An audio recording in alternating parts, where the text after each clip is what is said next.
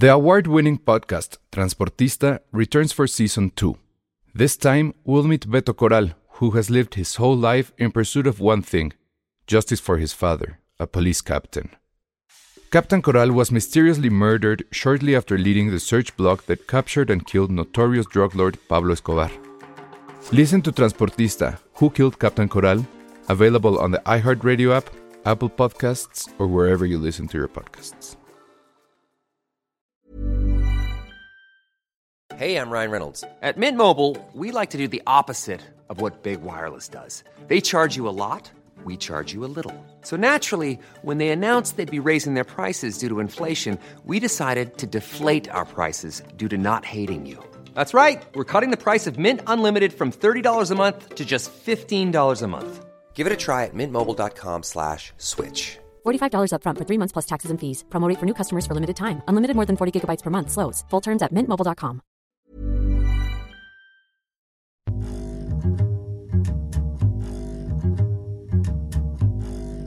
Hola a todos, bienvenidos a Filmsteria, el único podcast de cine que es más cursi, más dulce, más empalagoso que un gordito llevando pan- eh, pasteles y flores un 14 de febrero. que, que el, que el famoso. Ajá, exacto. Como de Choche. Como Choche, como Choche. Sí. Choche que yo no recordaba que ya murió.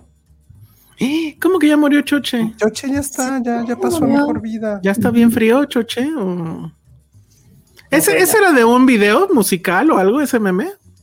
De una novela. nunca Ay, supe. no sé. ¿Sí? Ah, de una telenovela. De una telenovela, no sé cuál, pero en una telenovela. Ah, pobre vale. Choche. Sí, ya tiene un Muy buen que mal. Que nos platiquen cómo les fue en su 14 de febrero, a dónde, a qué Ah. hotel los llevaron, si se robaron los, los Rosa Venus. Eh, ¿Qué más puede pasar en un 14 de febrero? Si, Este, si los cortaron en 14 si de febrero. ¿Quién estu- también. esta, esta tendencia de quienes tuvieron citas consigo mismos? Este, que se compraron a sí mismos flores, como dice esta Ajá, y se, se llevaron, se llevaron a bailar. Muy bien. Está bien, la verdad está bien. Adelante. Sí, sí, sí. Pero cuéntenos. Sí, cuéntanos qué, qué les regalaron. Si ustedes mismos se tuvieron que comprar flores. Josué se compró flores a sí mismo, es lo que tengo No, porque me dan alergia. ok. Entonces ya saben, no le regalen flores a Josué. Pero bueno, este, ¿cómo les fue en el Super Bowl? Ah, dice Jack Fan mm, que le fue muy mal en 14 de febrero porque No. le clonaron Ay, su tarjeta. No. manches, y le bajaron como 10 mil pesos. Ay, ¿Sospechas de algún lugar donde te haya sucedido, Jack Fan? sí, oye, Pa- qué mala. Para que nos digas y, y denunciar. Este, todos siguen hablando del Super Bowl. A mí la verdad es que sí me interesa que Josué en un minuto nos diga deportivamente hablando si estuvo bueno o malo, ¿eh? Porque Voy a dar dos comentarios. Les juro que ahora sí, Empezando no con supe el nada. deportivo, ha sido el Ajá. mejor Super Bowl que he visto en casi toda mi vida. pero ¿por qué? Estuvo emocionante. Ah, ¿Cómo te lo pongo en términos de cine? Eh, imagina ¿Hubo giro de tuerca al final?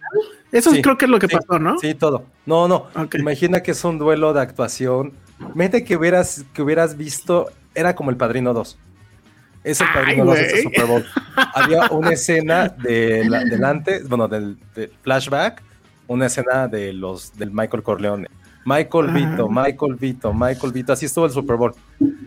Michael era Ok. un equipo, era el otro, nunca te aburriste, todo. el Pero a ver, ¿quién le dirigió? ¿Shamalayan o No, no, no, no. Coppola? no, no, no, no, no, no, Coppola. Coppola. ¿Sí O fue sea, es que Coppola? fue como el Ok. Padrino 2, o sea, es una comparación porque un equipo anotaba, anotaba el otro, uno anotaba, anotaba el otro, uno la cagaba, la cagaba el otro. Sí estuvo muy, muy emocionante, la neta. Y creo que sí, de, de los casi, yo puedo decir que de los 30 que he visto en mi vida, ha sido uno de los más espectaculares Oye. y la neta sí fui muy feliz. ¿Y fue, fue mi imaginación o acabó temprano? No, generalmente No, normal. Es, es como es ahora. Ujú, Sí, nueve y media ya. Yo pensé que había acabado así como media hora antes. Pero bueno. Están en el chat platicando que cuál es el peor halftime. Y creo que sí, Maroon Uy. 5 se lo está llevando. Sí, Maroon 5, Sí, Justin Maroon Timberlake también 5. estuvo horrible. También el de este. El de The Weeknd también estuvo pésimo. Uy, sí. Creo que para mí mis Eh, favoritos Los Black Eyed Peas últimos también fue años. terrible. ¿Cuál, Ale? Black Eyed Peas. Black Eyed Peas. No sé cuándo salió con Bruno horrible. Mars. Mm, Yo no me acuerdo no, la, ver- pero- la verdad. Pero creo que No, pero me acuerdo que se escuchaba últimos- horrible el audio. Ajá. Ah, claro. De mis favoritos últimos, creo que el número uno es Como Katy nosotros. Pero de los últimos, mis favoritos ha sido Katy Perry. Yo, yo tengo Gaga me dudas de. Me gustó mucho el de Lady Gaga también. Estuvo muy, muy cagado. A mí el de Shakira y J-Lo me gustó mucho. Shakira y J-Lo tienes toda El la de razón. Lady Gaga que era así, que iniciaba con ¡Ahí les voy! ¡Ah! Sí. Ajá. Pero, pero fue súper buen show. Y no recuerdo. El de Madonna también. No me acuerdo el. No, el, el rey, según yo, bueno, aparte de Michael Jackson, tal vez, este, ¿cómo se llama? Prince. Porque además Ah, Prince, también. Prince hizo ese show con lluvia y sí. tenía sus bailarinas que tenían unos tacones así enormes y que pues no dejaron de bailar. O sea, estaba, o sea, te- había mucho peligro de que se resbalaran, pues, y de que él se electrocutara, tal cual. Sí, y empezó Shakira a recear. Fue muy bueno. Empezó a recear cuando tocó este Purple Rain. No, está increíble. Ese está en YouTube. Ah, sí, sí, estuvo Bueno, bueno. creo que todos están en YouTube, pero ese es, ¿Sabes? ese es muy increíble. ¿Sabes cuál a mí me gustó mucho? El, el de Aerosmith cuando salió con NSYNC y Britney Spears. Y Britney Spears. No Ese estuvo bueno. Sí, eso fue como. como En 2001, una cosa 2000, así. sí. 2000. No me acuerdo, fue el de 2001 porque jugaron los gigantes. Entonces me acuerdo mucho. Ajá. Fue en el año 2001 Estuvo bien de bueno. la temporada 2000. Mm, El ¿cuál de, dice aquí Prince usó la lluvia como utilería tal cual, tal cual. Sí. Ese de Prince estuvo muy, muy bueno. El de The Who no creo que esté malo, pero sí fue como un poco intrascendente. Sí, el de The Who Sí, fue como es que sí, 2000, como 2010. Más o menos. Sí, o sea, creo, creo que lo que están haciendo padre, la neta, o sea, independientemente que a mí no me gustó el de este medio tiempo, la verdad no, no fui fan. O sea, y no es por, por Rihanna que estoy embarazada, simplemente sí estuvo muy, no, o sea, me gustó mucho lo que dijo Silvia Lovera, ya quitaste, pero déjalo busco. Ah, es que. O sea, me gustó mucho comentario que hace Silvia Lovera porque eso es parte de la esencia. Dice, a mí se me hizo aburrido el show, pero mi teoría es que como fan del americano, el show de medio tiempo debe alentar el drama deportivo y este no lo hizo, aunque estuvo bien hecho y creo que tiene toda la razón. Creo que el Super Bowl, bueno, el medio tiempo del Super Bowl le tiene que ser algo espectacular, algo que visualmente sí lo recuerdes como por algo esencial. Como por ejemplo, este, lo que decías de Purple Rain. O sea, sí está cagado lo de la plataforma y eso, pero it's not the first time que pasa. Entonces creo que eso, No, por eso que Cecilia Lovera no, no, lo había, no lo había pensado tal cual. Me gustó mucho Oye, esa, esa, esa simbología que hace, que hace Silvia Lovera, pero pues bien, o sea, está bien. No me encantó, insisto. O sea, ahorita que estoy, estoy viendo otra vez el Super Bowl, porque tengo, lo grabé. Pues sí, o sea, lo volví a ver hace rato y fue como, ah, está bien, o sea, normal. Pero creo que también son falsas expectativas que hacemos a lo mejor de, de ciertas artistas y o artistas o bandas o lo que sea, y pues sí pensabas que iba a ser espectacular. Por ejemplo, cuando salieron, cuando abrieron el estadio de Las Vegas, que es un es- estadio espectacular, tocaron los Killers, estaban en el techo. Y si es como, güey, ¿qué pedo?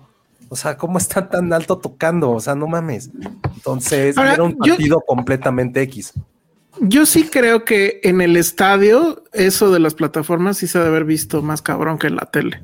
No Y- sé, pero en la un tele- amigo- un amigo fue, subió stories y Mm, creo que se ve más espectacular en, en la tele justo. Porque como Mm. no está, porque está, o sea, esa toma que hacen de Rihanna en el- al final, está Ujú. increíble esa, esa escena, la del drone que Ujú. se va alejando, está increíble y no lo podéis apreciar en el estadio.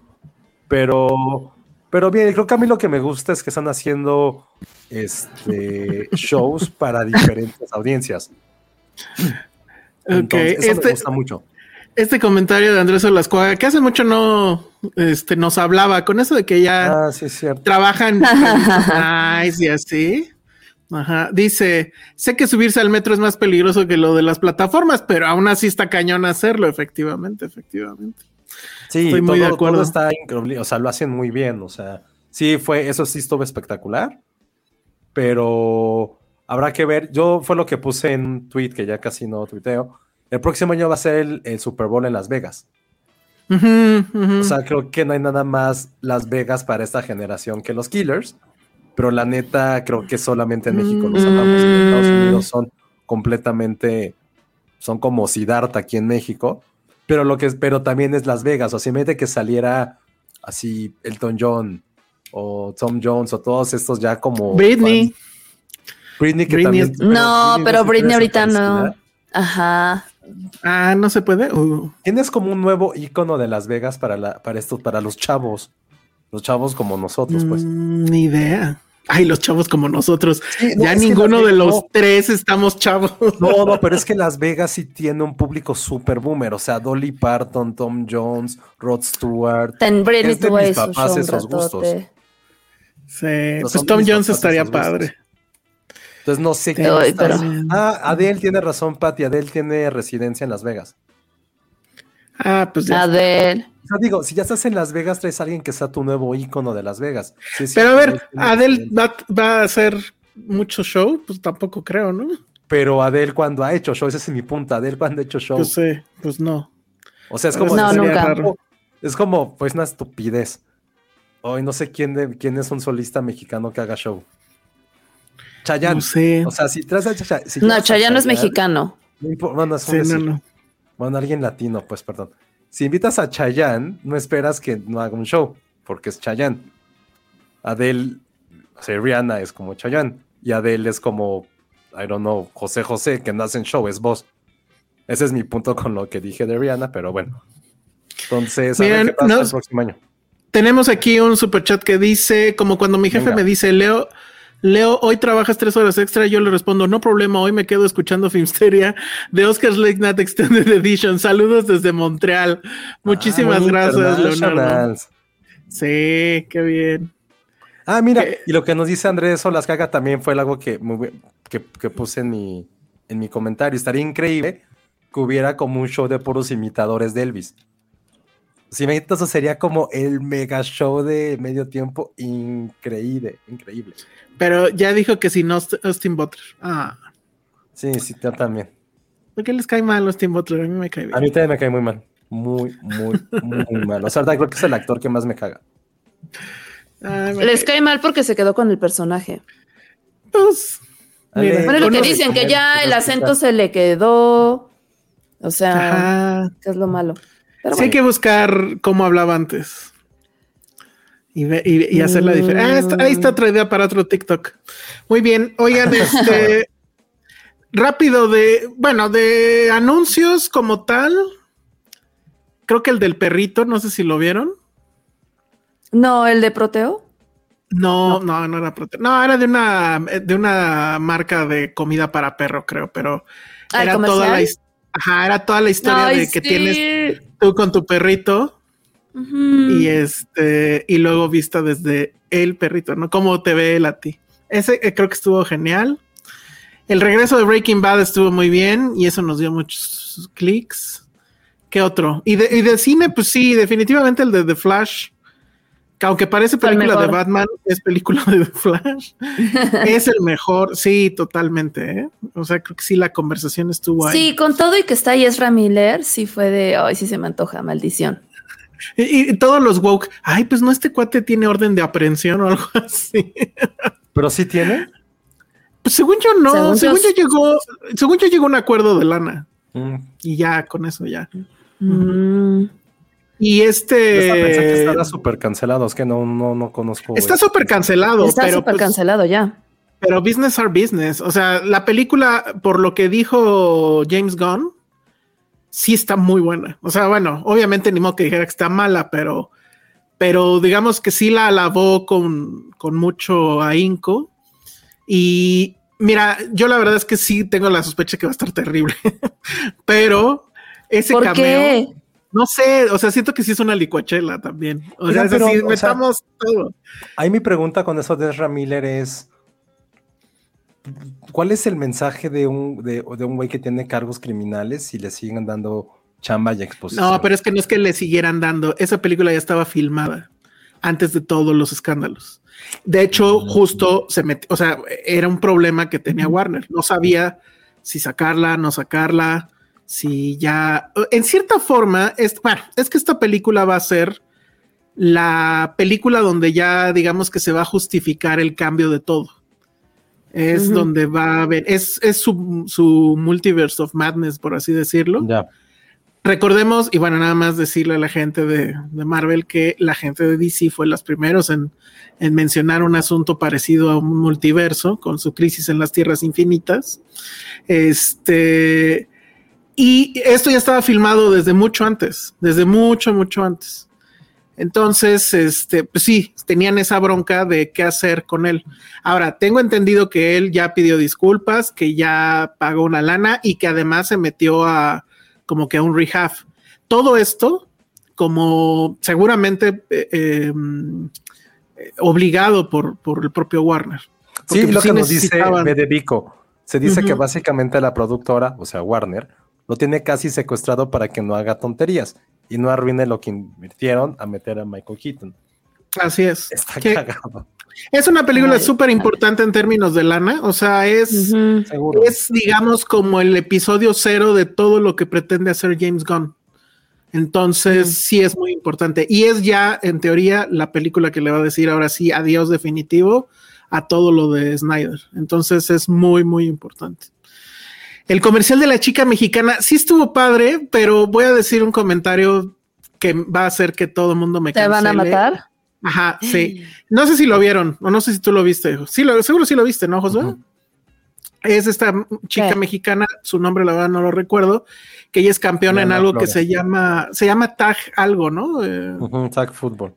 Tag fútbol.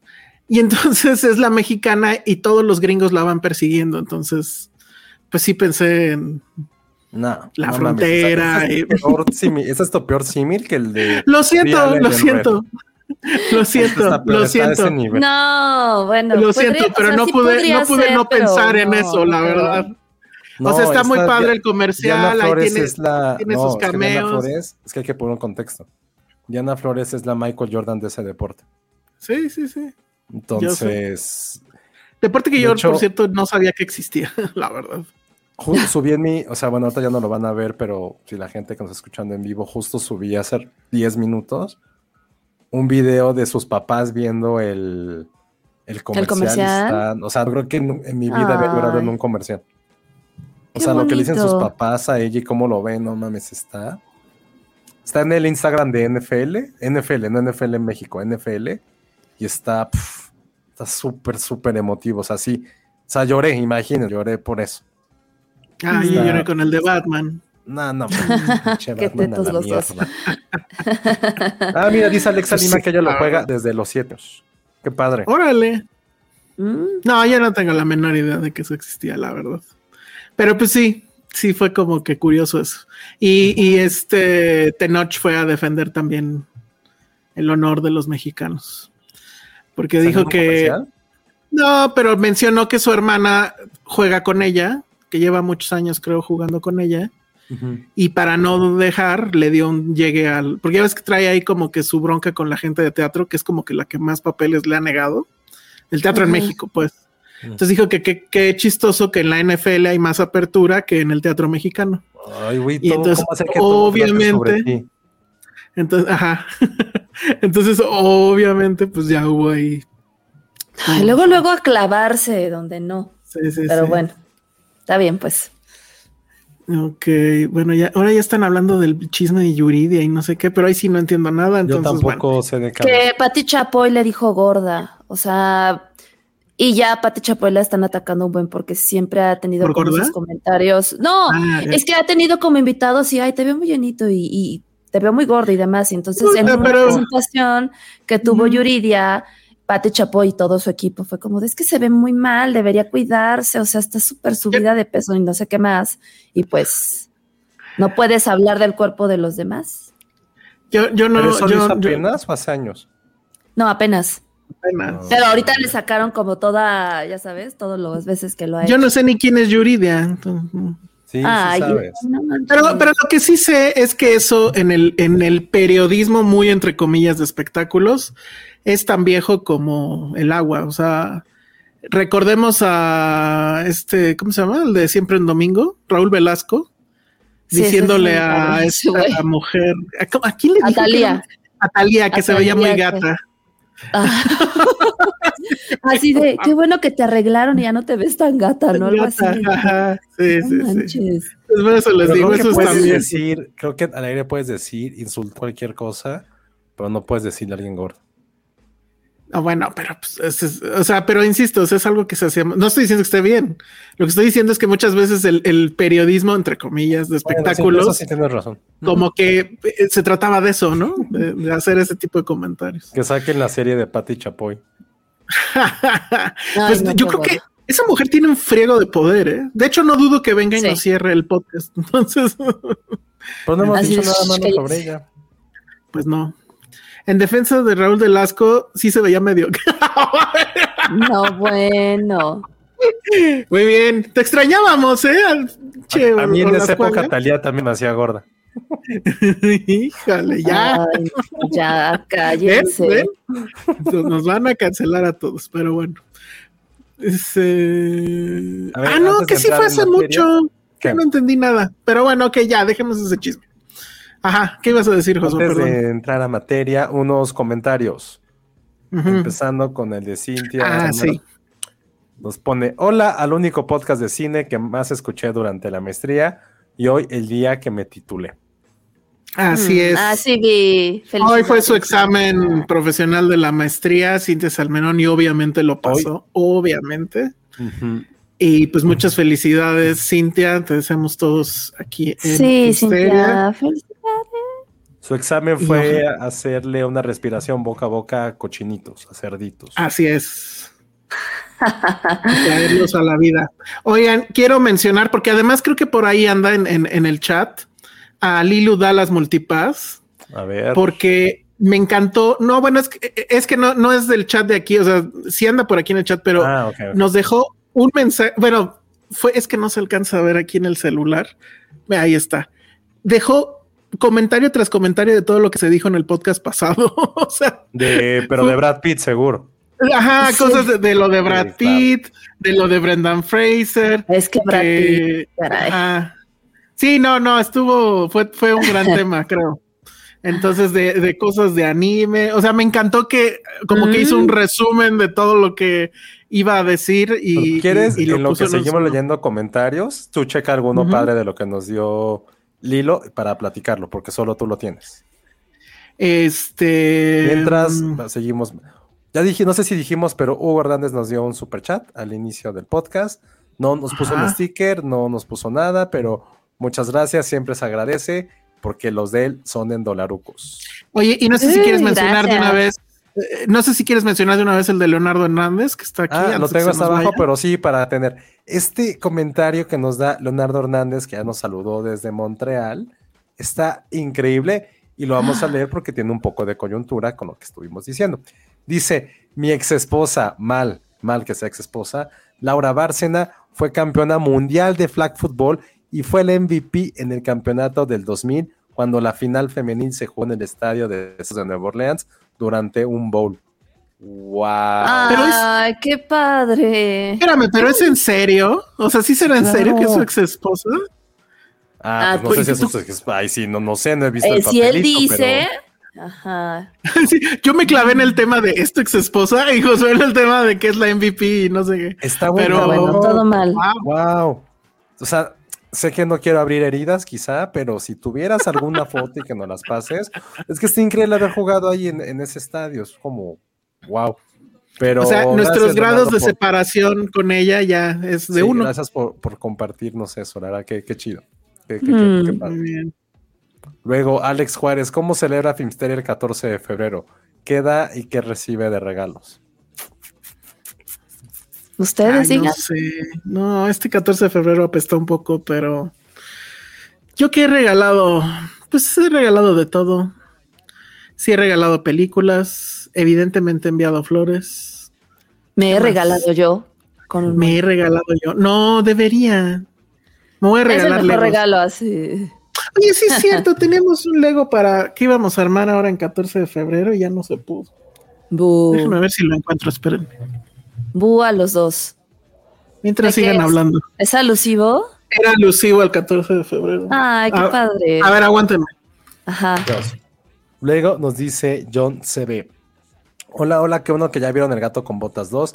Hasta con lección de vida salí de la sala. Sí. Al ratito platicamos de eso, pero pues sí, ya saben que aquí luego nos tardamos un chingo en ver las cosas. Luego Perdónennos. otro nos pone Fernando Martínez González, siguiendo con este tema muy deportivo. Josué, ¿te parece que muchos medios exageran en el desempeño de Mahomes? Ojo, lo considero muy bueno, pero para algunos es Dios. Sí, He visto súper. 44 Super Bowls. Creo que más allá de lo de Mahomes, que hayas visto 44 Super Bowls, creo que ese es el gran mérito de tu comentario. Qué increíble. Qué increíble que A hayas ver. visto tantos y tengas eso. Yo la neta sí soy muy, muy fan de Mahomes y lo que hizo el domingo con una sola pierna, ya como en The Books of History. Con una sola pierna. Es que estaba Bueno, eh, lastimado. Lo ah. Eso, ¿no? O sea, estuvo de película. A ver, así de, sí, pues. Este íbamos a armar. Ay, qué Los cursis. cotorritos. Unos agapornis. Están ya con esto delatan horribles, o sea, ya son las personas que coleccionan pájaros, aunque sean de mentira. ¿Qué tiene? Ay, ¿dónde lo no, compraste? coleccionamos Legos. Estos Nadie Legos están menor de bien 30 años Eso, piensa en pájaros. Esos ya no existen, Elsa. Mi hermano sí, José, lo sabes. ¿Qué? ¿Pájaros o los Legos? No, ay, bueno, voy a decir algo muy teto de mi hermano. Mi hermano sí tiene dos, dos este, pericos y le Ah, gusta bien. fotografiar aves. Ah, y está lleva como, como el, este, como el director Skinner, con el cucudo y el nene. Así es mi hermano. Eh, Está ¿Cómo se padre. ¿Dónde, luego me dices dónde lo compraste. Espero que no. Siento, siento que No, tu no. espero que no use eso tu hermano para ligar. Está que es Ah, ya está ya, casado. bueno, Por eso ya, se dejó ir. sí. Este, en, la- en una tienda Lego, la tienda Lego Están bien de Mítica, de hecho. Los y no estaba caro, la verdad es que también por eso lo compré. Y además hay una historia con ciertos cotorritos que tenía Patty en su pueblo, entonces también por eso. Pero bueno, Sí. se enfermó en 14 de febrero. Esos no hicimos agapornis no pueden Que, vivir que sin no pareja. mientas, dice que el regalo es por un video de unos periquitos dándose piquitos. Ay, eso no me acuerdo. Pero bueno, digamos que sí. El punto Pero es de. cierto. Ah, sí, A cierto. toda la gente que se escucha, el día en que piensen tener un pájaro en su casa, realmente ese día murió su vida, murió su juventud y automáticamente aumentaron 20 años.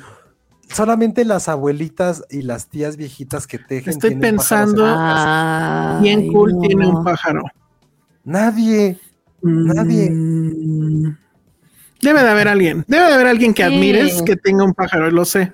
No. Lo no, voy a no, pensar no, no, no, detenidamente. Pero o sea, si me dices es un halcón o un águila, es chido, pero güey, como No, no, pajaritos, no, no, no. Si es de abuelas. Sí. No, Es como no, de mamá. sí es de abuelas, pero, pero ya, o sea, ya en esta época donde todo se puede, donde tú te pintas las uñas, pues ya decir es de abuelas, pues güey, ya. o sea, Exacto. Ernesto Mendoza dice, no es cierto, hay varios menores de 30 muy interesados. Híjale. No lo voy a terminar de leer, pero imagínense. No, no, no. Muy bien. No, y esto bueno. me interesa muchísimo esta respuesta. Esto me alimenta, esto me va a dar 20 años de vida, me va a dar una Ah. sonrisa escuchar esto. ¿Puedes leerlo, Alejandra, por favor? No, yo no lo voy No. a leer. ¿Cuál? ¿El que Esto. está puesto? Ah, Ah, ya te Que se cagó llame- Florence Pugh, Elsa. A ver, a ver, Dijo déjalo, que- ya, a ver, ahí te va. Uy, no, bueno. Pregunta A ver, Ana déjalo. Fox. lo- Ajá. Preguntan a Fox. Elsa, ¿ya te cagó Florence Pugh? Dijo que Chalamet era nuestro DiCaprio. Mira, a mí DiCaprio la verdad es que ni me viene ni me va, entonces I don't care. Es Florence Pugh y no es difícil que me caiga mal Florence Pugh, la verdad. Pero es que no es que DiCaprio te venga ni te vaya, o sea, es el ícono de DiCaprio. Sí, DiCaprio pero es pues el actor más representativo importante de los últimos 25 años. Mm, DiCaprio no es el hijo porque- putativo, perdón, es el hijo putativo y favorito de Scorsese. Sí, DiCaprio sí, sí. es nuestro nuevo De Niro, no es Chalamet. Mm, Y la neta sí. te está cegando el amor por una actriz que no merece estar en la lista de las mejores 50 de Empire. No, sí merece. Con la anterior. Y, y está Eh, en todas las no portadas, está en la no portada de... Ay. No, cualquier cosa que haga Florence Pugh me parece muy bien. Entonces Chalamet tiene razón de haber dicho eso de Woody Allen por así por poco como por lógica. Pues, sí, claro. Por una lógica difusa de Josué, tiene razón Chalamet por algo que dijo Florence Pugh. Ok. Sí, pues te da igual que lo que, o sea, está hablando sobre. Yo estoy hablando de Florence Pugh, no de Chalamet, o sea. Pero sí es, o sea, sí es una aberración que haya dicho eso Florence Pugh. O sea, no. Chalamet. B de Vico dice. Le exageró, o sea, no aberración, pues, pero le exageró.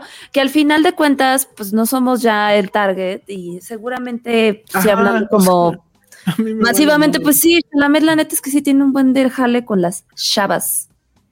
Entonces. Con las morras. Con las que no. sí, o sea, como que otro actor joven pondrías en su lugar. O sea, que no ha hecho nada. No ha hecho nada que, que lo compare con, con, DiCaprio, ¿no? O sea, no tiene un ¿Como icónico? O sea, a esa edad, supongo que ya está más viejo que lo que estaba DiCaprio cuando Titanic, pero justo. O sea, no tiene, tiene 27 años. Pues ¿Y cuántos tenía DiCaprio cuando. Chamalet. Chamalet. ¿Tiene 27? Sí. No mames, pero por eso, ¿y cuántos tenía DiCaprio cuando Titanic? 97, 23.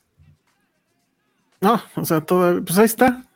Estaba en su punto ese hombre. Ya a los 23 tenía al menos una icónica así irrefutable y otra, que se, y otra que se volvería de culto, que es este Romeo y Julieta.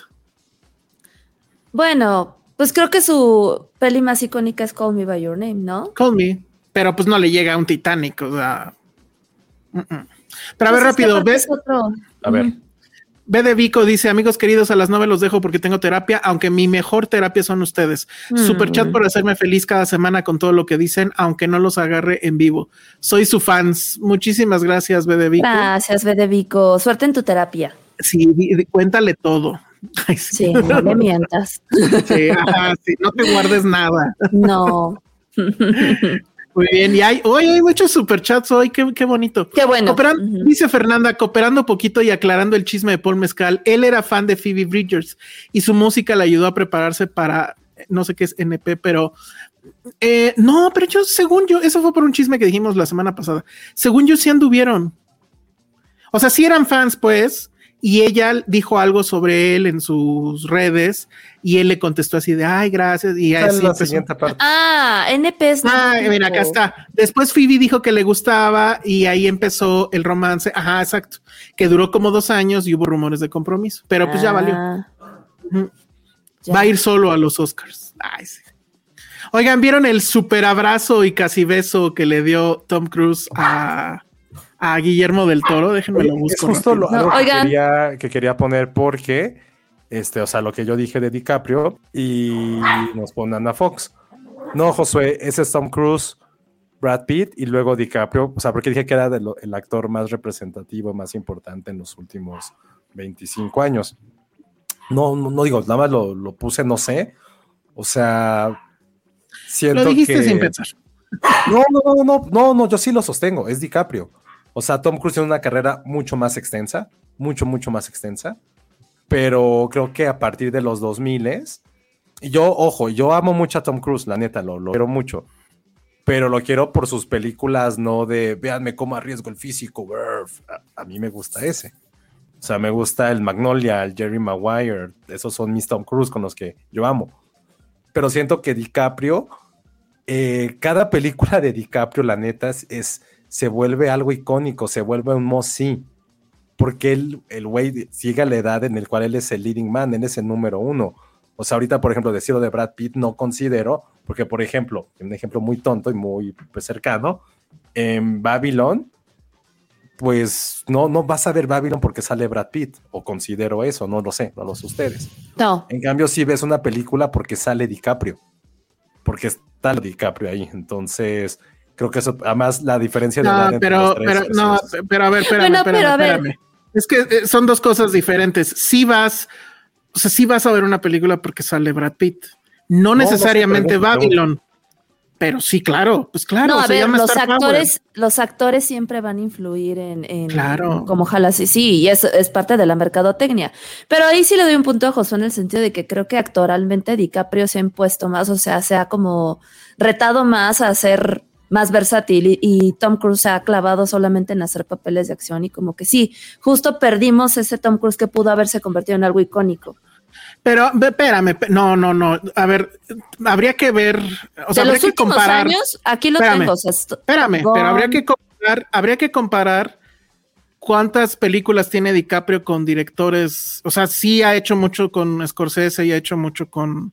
O sea, no sé quién es más pero con Spielberg, ok, pero eh, Tom Cruise ha hecho con De Palma, Spielberg, Kubrick, o sea, más icónico no se puede ser. O sea, bueno, pone tú del siglo XXI, Tom Cruise dime con quién ha trabajado relevante en el siglo XXI. O sí, sea, no, se, se, ha hecho más, o sea, yo no hablé de los últimos años, no hablé como carrera. Pero, no, pero pues es que tienes que pues, los últimos 20 ah, dinero, salvar, salvar y dicho. Se estancó, se estancó.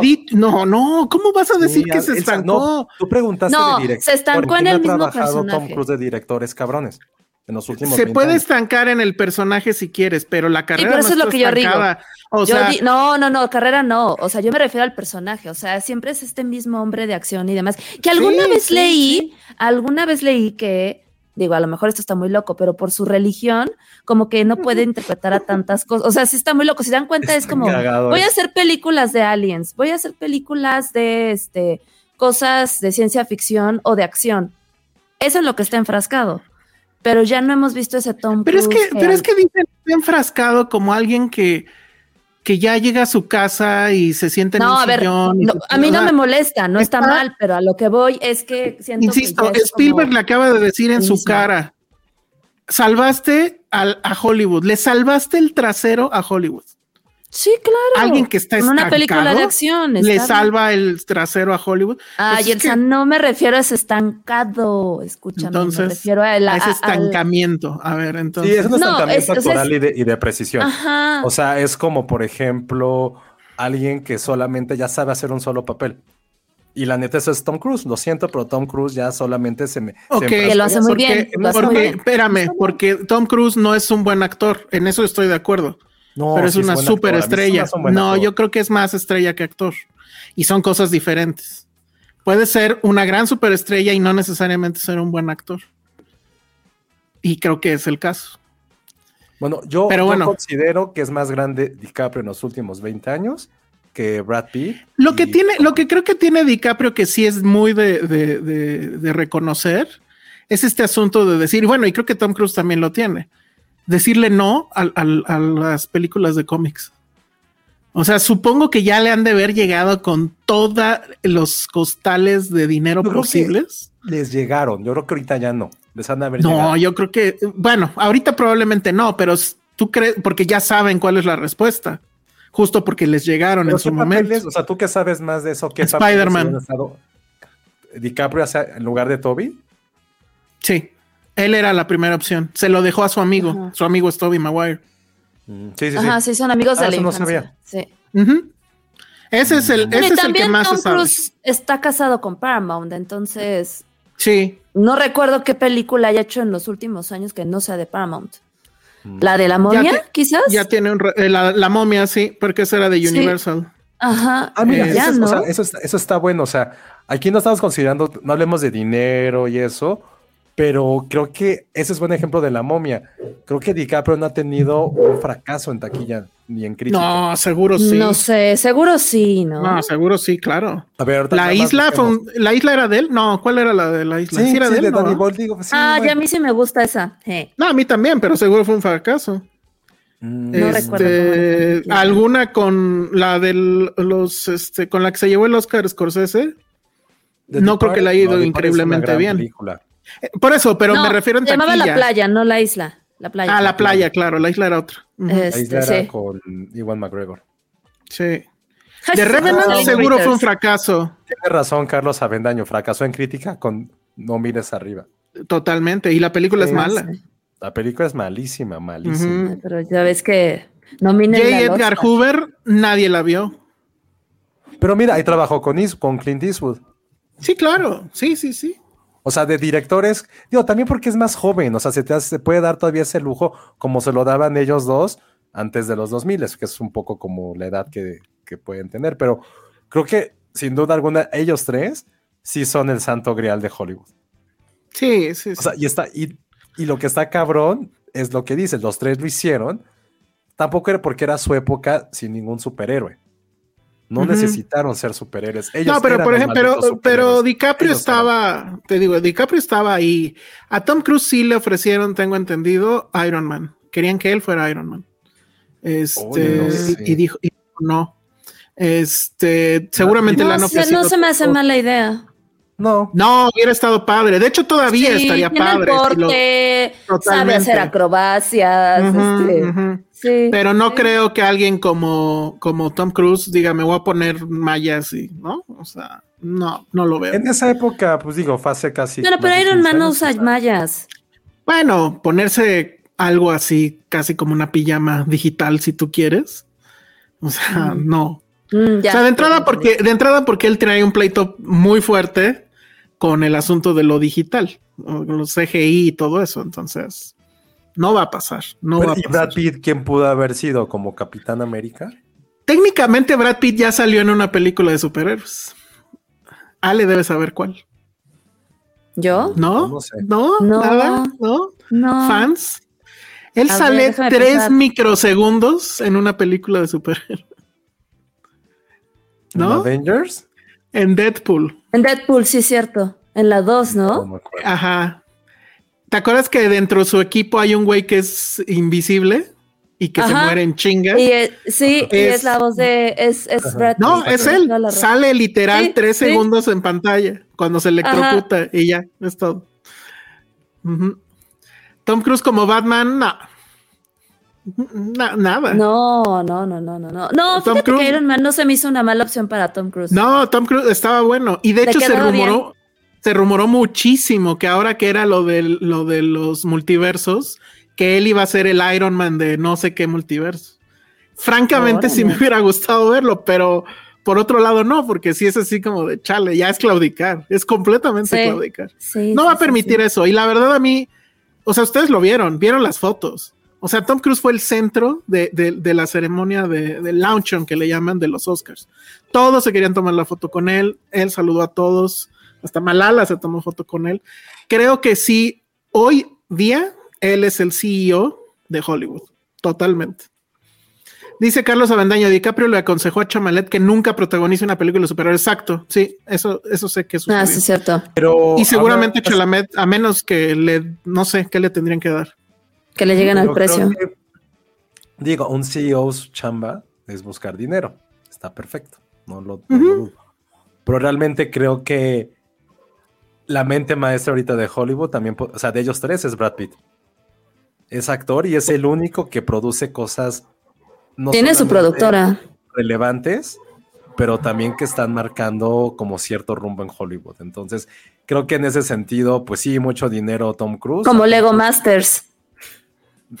es productor de Lego Brad Pitt es el productor de Lego Masters. Pero también Brad Pitt, por ejemplo, en su momento ha producido películas que han ganado Oscar y que el güey sí está apoyando directamente a productores y a directores jóvenes.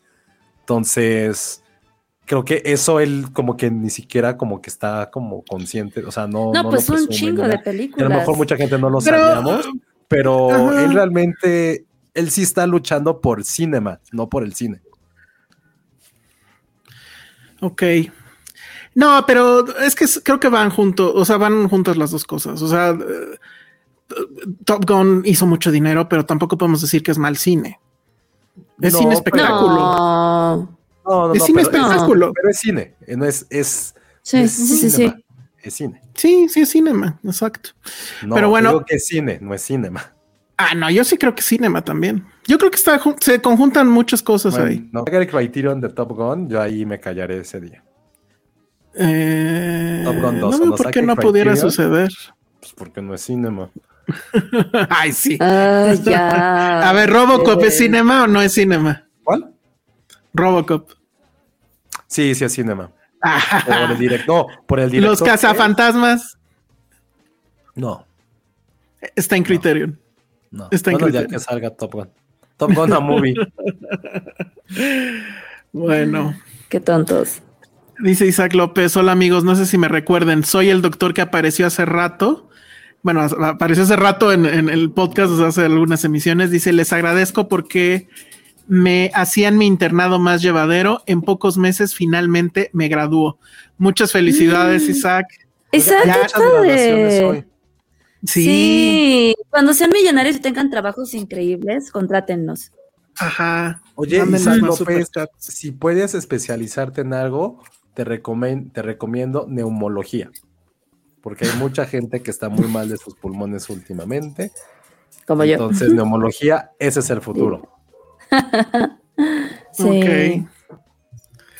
Dice que Brad Pitt no es productor de Blonde, sí, también es productor de Blonde. Sí, o sea, es que es Plan B, la productora que fundó junto con Jennifer Aniston, este, la que produce todas estas películas también, fue la de 11 años de esclavo, también es de él, o sea, sí ha tenido una, en producción, sí tiene una trayectoria bastante interesante y muchos premios. Uh, aquí un comentario de Laura Orozco que no entiendo. Dice uno con su cienciología, ok, sí. Otro ahorca mujeres. ¿Quién ahorca mujeres? Brad Pitt. Ah, sí. Ah, sí, que porque según, bueno, sí, sí, sí, ya me acordé, digo, no sé, no me consta, que esta ahorcó a esta, um, ¿cómo se llama esta mujer? Su ex esposa, se me fue su nombre. Ah, Angelina Jolie en un avión. Angelina Jolie. Ok. Y otro no puede tener novias de más de 25 años, así es. ¿Ven? Porque Hollywood, porque Hollywood es como un Babylon. Exacto. Y entonces no sé si quieres aprovechar ese pase. Muy bonito, muy bonito. ¿Sí? ¿Te gustó? ¿Te gustó? Sí, estuvo bueno. pues si quieren, vamos. Ah, bueno, aquí está la imagen de Tom Cruise. Que vean, o sea, quédense con quien los vea como del toro ve a Tom Cruise. Y la chica de atrás. Ya, estaban a dos de besarse. Estaban a dos de besarse. Y la chica de atrás es como nuestra amiga Bárbara Iturbe en 20 años, ¿no? Muy bien. Puede ser un poquito un aire. ¿No era ella? Un aire, un aire. No estará Oye, no dice Raúl González algo muy bonito. Ah, no, no es cierto. Dice, amigos, de verdad no quiero ofenderlos. Me caen increíbles, siempre escucho su podcast, pero siento que son bien snobs. A ver, define snobs. Dinos, Raúl González, ¿qué es un snob? dinos, ¿y por qué? ¿Cómo vamos a ser snobs si él saca así, tiene tatuado Top Gun en la frente? Eso no es ser snob. Sí, eso no es ser snob. eso es ser corriente. no, no es cierto. si alguien la semana pasada estuvo ahí como Río Amazonas hablando de hombres. Ajá, exacto. Yo ahorita diciendo que me encanta DiCaprio. ¿Cómo vamos a ser snobs? No hay forma de ser snobs. de oro, imagínate. No, que nos diga, que nos diga Raúl. A lo Pero mejor bueno, entendemos.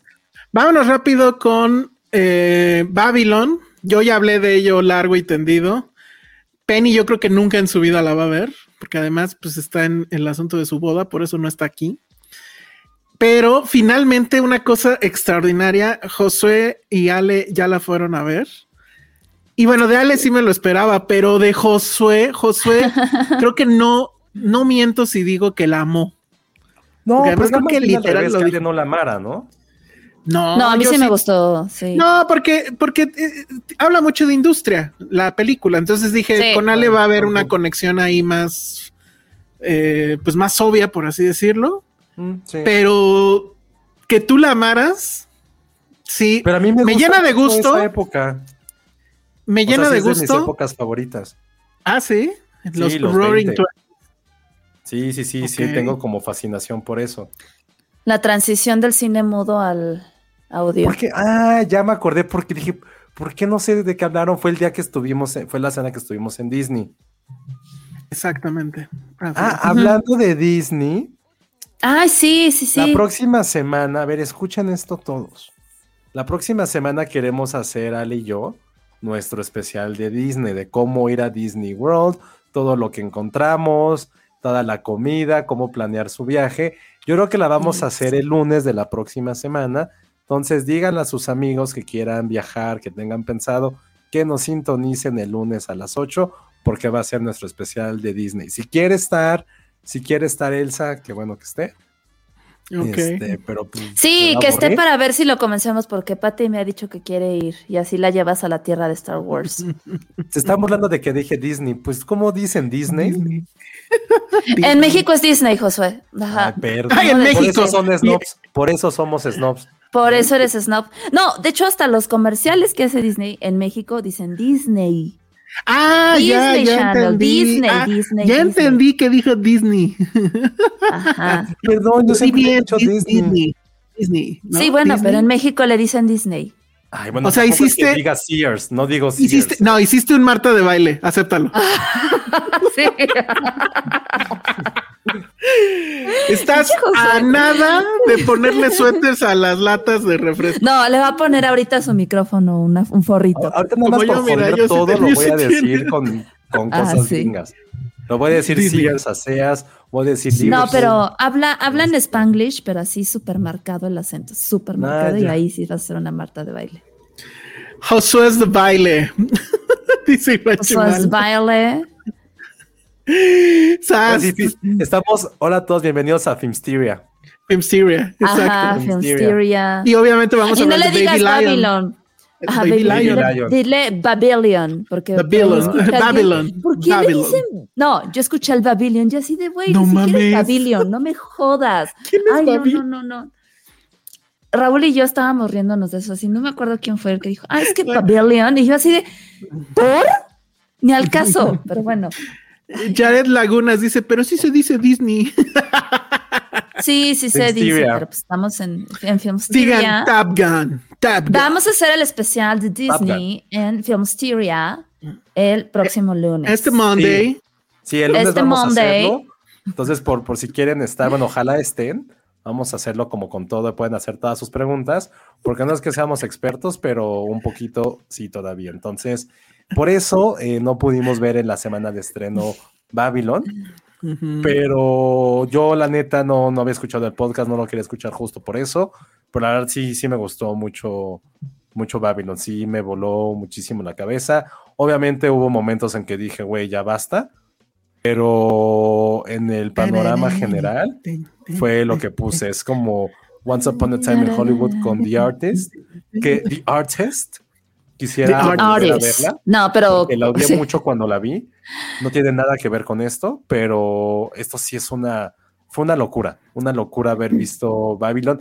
Y no tanto por los primeros 10 minutos, que obviamente ponen como en escena lo que se va a presenciar, sino más bien haber como imaginado esta transición justamente que ocurre en demasiadas industrias y creo que a lo mejor nosotros hemos vivido algunas, vamos a seguir viviendo eso, pero sobre todo esta, esta ambición y el dolor de no ser lo que tú creíste que podías convertirte, si es algo que no importa la década, no importa el momento, no importa en qué formato lo vas a ver, en qué forma de arte, simplemente es algo dolorosísimo saber que estuviste tan cerca de ser algo o que lo fuiste y que vienes a debacle. A mí me, me, me voló la cabeza.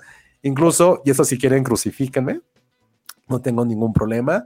Me gusta más que no. Singing in the Rain. Ah.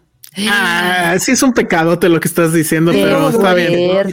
estás chavo, estás chavo. No, mira, a mí tampoco, yo no soy fan. O sea, no, es que sí tengo el sesgo con los musicales, pero pues sí debo de aceptar que Singing in the Rain es Singing in the Rain. No, y obviamente sin Singing in the Rain no existiría nada de eso. Exacto. Pero a mí lo, que, me gustó de esto, porque. No, y aquí lo dicen. Es que no, ¿cómo fue que en algún momento de mi vida, yo creo que hace como cinco o seis años o más, no sé cómo di con la historia de un actor que se llamaba Fari Arbuckle, el gordo Arbuckle. El gordito, sí, claro, sí. La historia que, había alrededor. Ah, ya me acuerdo, creo que por qué me empezó a gustar. Cuando salió Gatsby, que es un poquito de la época. No sé cómo empecé a investigar o leer de Gatsby que llega con esto. Y leí su historia y se me hizo como súper fascinante, porque es trágica, trágica. Pues es el... me, puse, a investigar como de todos estos actores que se vieron a la mierda con lo del cine y sí tengo como un pequeño como, o sea, no puedo ser tan objetivo con Babylon porque eso, esa, esa parte del Pati Chapoy que hay en mí, me gustaba mucho como leer esas historias trágicas de toda la gente que en los años 20 iba llegando, hasta que todo se culminó con la Dalia Negra, ¿no? Esta historia también súper, súper oscura de Hollywood de los 30. Entonces, cuando vi ese Babylon fue así como que tuve ese flashback de esas historias y creo que también por eso me gusta. Y por eso me gusta a mí en lo particular un poquito más que Singing in the Rain, porque si habla de esta parte mejora que no podías ver en ese cine de los años 50. Y Babylon, sí, es, es, un, es una orgía de historia de Hollywood y eso me encantó. Oigan, el final les gustó o no les gustó. Sin decir que es porque sigue siendo spoiler o ¿O ya se podrá decir? No sé, yo creo que hay mucha gente que, la está retomando por las nominaciones. Sí, a mí sí, me gustó. A mí sí me gustó porque creo, justo como dices, Elsa, sí conecté en ese lado de la industria, porque así es, así es la industria y la, y la industria no ha cambiado. Y tomándolo en cuenta en las transiciones, pues a todos nos ha tocado cambios que, güey, de repente te dejan sin chamba. Ahorita justo estamos en una revolución entre el cine y el streaming. Lo mismo pasó cuando traíamos películas en 35 milímetros y se empezaron a digitalizar. O sea, todas estas cosas de que esto está de moda ahorita y de repente no, sí es este, sí es muy padre cómo se retratan, ¿no? Y cómo justamente el, el querer perseguir tus sueños a veces te lleva a la perdición, ¿no? Y, sobre todo en esta industria del cine, que insisto, o sea, toda esta industria del espectáculo es yo creo que de las más macabras que hay. O sea, es, esta onda de poder, de mafias, de, ¿no? De, pues sí, de mucho sexo, de drogas, de, pues tú como actor, como actriz que estás dispuesto a entregar para poder llegar a donde quieres, ¿no? Entonces, a mí sí, a mí sí me gustó el final. Creo que no me hubiera imaginado otra forma. Bueno, igual y sí, pero creo que justamente cierra muy bien con ese mensaje que nos quiere dar. Yo creo que era un ese final era súper necesario. era necesario. Al, al, al, También no sabe dar finales necesarios. Tristes, sí, pero necesarios. Sí, tristes, pero necesarios. Oye, qué, yo sí, al verla. Qué buena frase de Ale, lo de Chazelle. No sabe dar finales indiferentes. Sí, ¿no? total. No mames, claro. Él es real. Totalmente. Sí, no, y, yo sí, o sea, antes de que terminara, que tiene como dos o tres finales falsos, ¿no? Pero, pero en algún punto dije, sí tiene que hacer algo así para cerrar esto, porque no hay otra forma, o sea, definitivamente. Pero es que no, no quiero preguntar de cuál final hablan, del final, final, final. Yo hablo del final, final, final, donde aparecen, ya lo voy a decir o no. Sí, ¿no? Nadie ha dicho nada. Este, ya me están molestando con las cartas de amor, ¿cuál no? No. sí, hablo del final. De amor al, a los sueños frustrados. Pero puede ser otra cosa, puede ser un homenaje, puede ser una canción de amor, porque es canción, porque tiene que ser una carta a fuerza. Pero esta no, no siento que haya sido una carta de amor a nada, o sea. No. Yo, por ejemplo, en mi inocencia, en mi inocencia de escuelas católicas, o sea, como que no tenía presente que que las drogas florecieran tanto. O sea, que fueran tan libres en esa época. No, claro. me puse a investigar y dije, güey, pues sí, o sea, como que pensé que era algo más, como, entre comillas, más actual. Ajá. Ah, fue, no, y hay algo que me gustó y que eso sí también me puse a investigar porque no lo creí tan real más por los cursos que hemos dado, que en efecto sí había muchísimas mujeres directoras. Digo, ojo, los hombres de color o las minorías como directores, hablando de cualquier país o de cualquier género, en esa época, para los que no dan nuestro curso, eh, no eran los directores como los conocemos ahora. O sea, ellos eran más como, ¿cómo decirlo? Como maquiladores. O sea, no había una visión artística del director en esa época, había muy, muy pocos. Entonces no era la posición del director como conocemos ahora, que también por eso ya después como que la analicé dije, pues claro, justo porque eran como alguien más de esta maquila que era, que era ese Hollywood de los años 20, qué bueno que había tanta apertura, porque había directores de muchas etnias, de mucho, este, de diferentes minorías, había mujeres, la parte LGBT era completamente como algo natural en esa época, y todo, pero evidentemente todos los excesos, pues llevaron a una reforma. Entonces aquí todo eso de esas historias truculentas de gente que salía borracha, drogada, miles de intoxicaciones, muertes en ese Hollywood en los años 20, junto con la depresión, la gran depresión, y que estaba empezando la prohibición, pues sí dejan a Hollywood de, güey, o sea, basta, o sea, basta. O sea, Ezra Miller jamás pudo haber trabajado en ese Hollywood de los años 30. Jamás, jamás, jamás, jamás. no, es que eh, en ese momento donde dicen es que ahora ya les importa la moral. Porque eso, eso es lo que a mí me encantó de Babel. O sea, en realidad está hablando de ahorita, ¿no? Está hablando de lo que está pasando. Claro. A pesar claro. De que Las poses, son poses, o sea, y a mí me encanta justo esta escena donde ella tiene que fingir hasta cómo habla, este, es, justo todo eso. O sea, eso es real, porque acuérdense que muchas estrellas femeninas de ese entonces efectivamente las sacaban de quién sabe dónde y las maquillaban y les daban su curso de hablar bien y entonces las convertían en estrellas, literalmente las convertían en eso. Entonces, bueno, justicia para Babylon, dice aquí Jack Fan. ¿Sabes qué me recordó esta película? Mm. Lo mala que es esa serie de su Ryan Murphy, que ya sabemos que no lo soportamos en este podcast, hizo una serie como de Hollywood en los años 50 o 60. Ah, ya sé cuál, que ni la terminamos de ver, ¿no? Hollywood se llamaba, ¿no? Hollywood.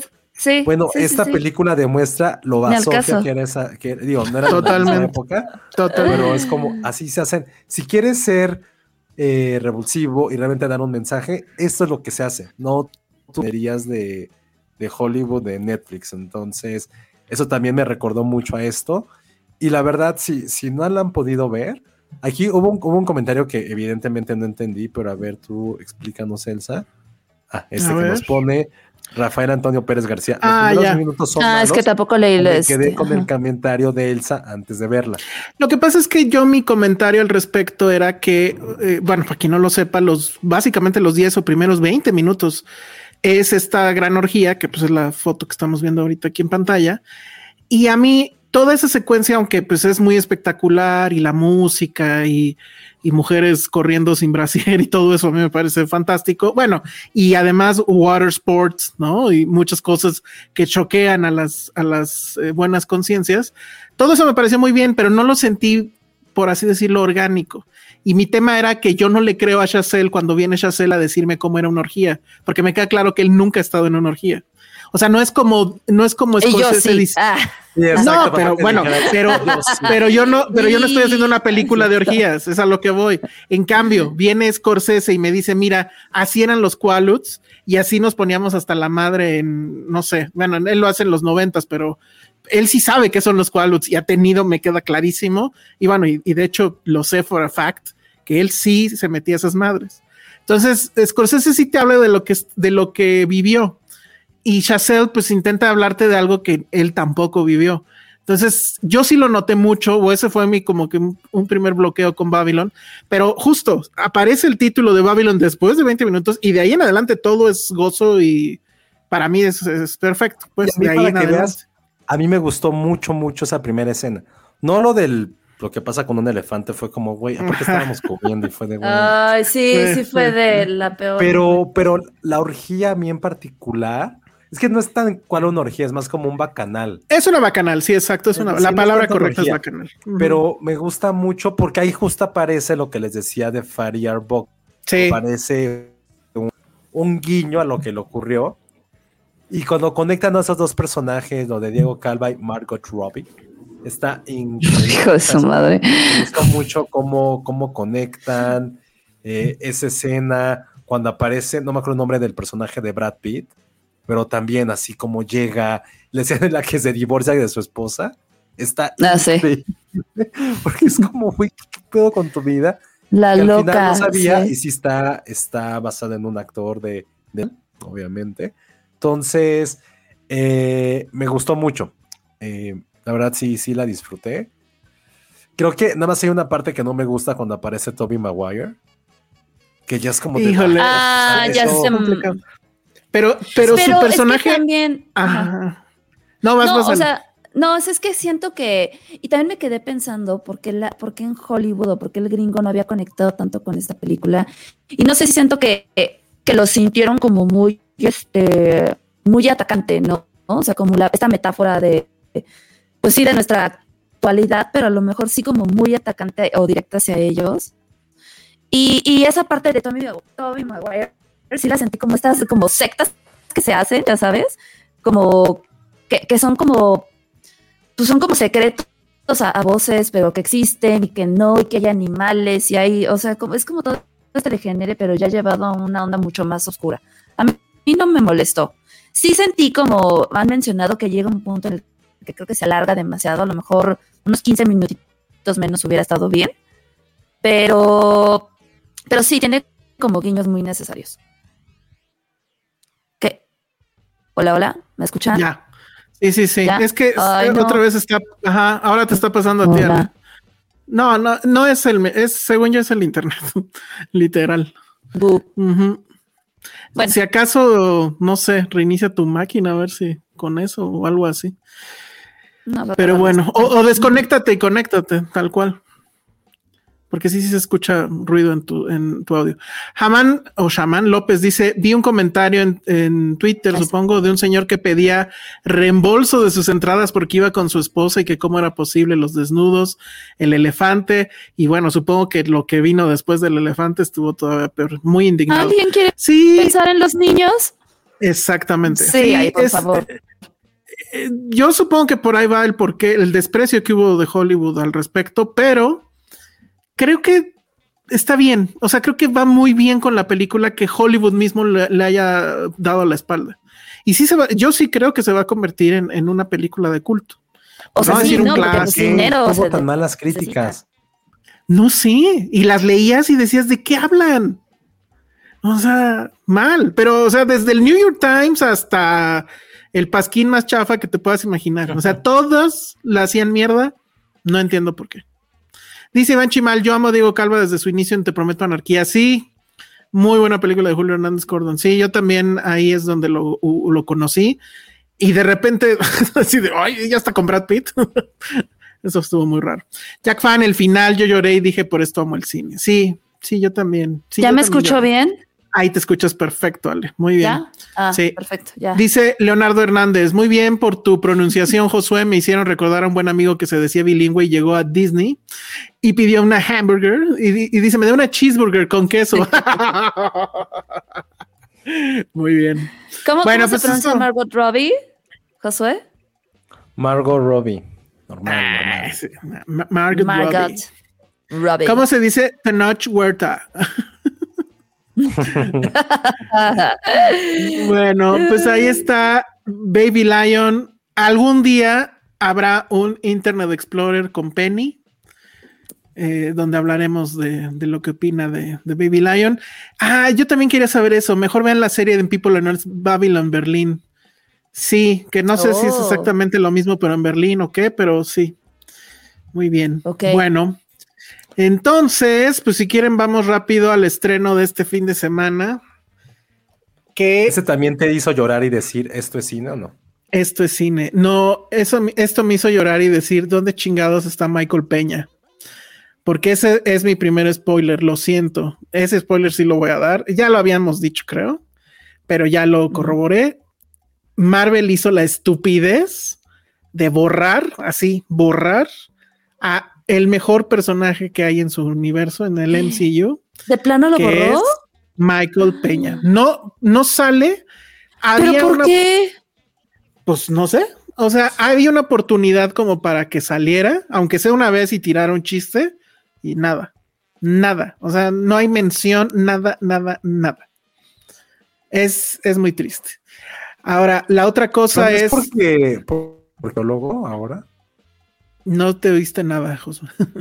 que si es porque es cienzólogo ahora. Ah, no tengo idea. O sea, ya tan mala onda con los cienciólogos. Digo, estoy de acuerdo. No, pero no creo. Podrían. No.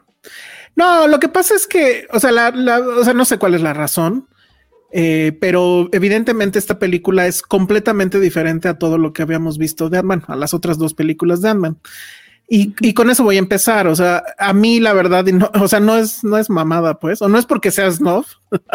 no nos ha dicho que es snob, ¿verdad? Pero bueno. Eh, a mí sí me gustaba mucho Ant-Man, las dos películas de Ant-Man, porque son películas que se hacían a un lado de toda la grandilocuencia del, del MCU, de Marvel.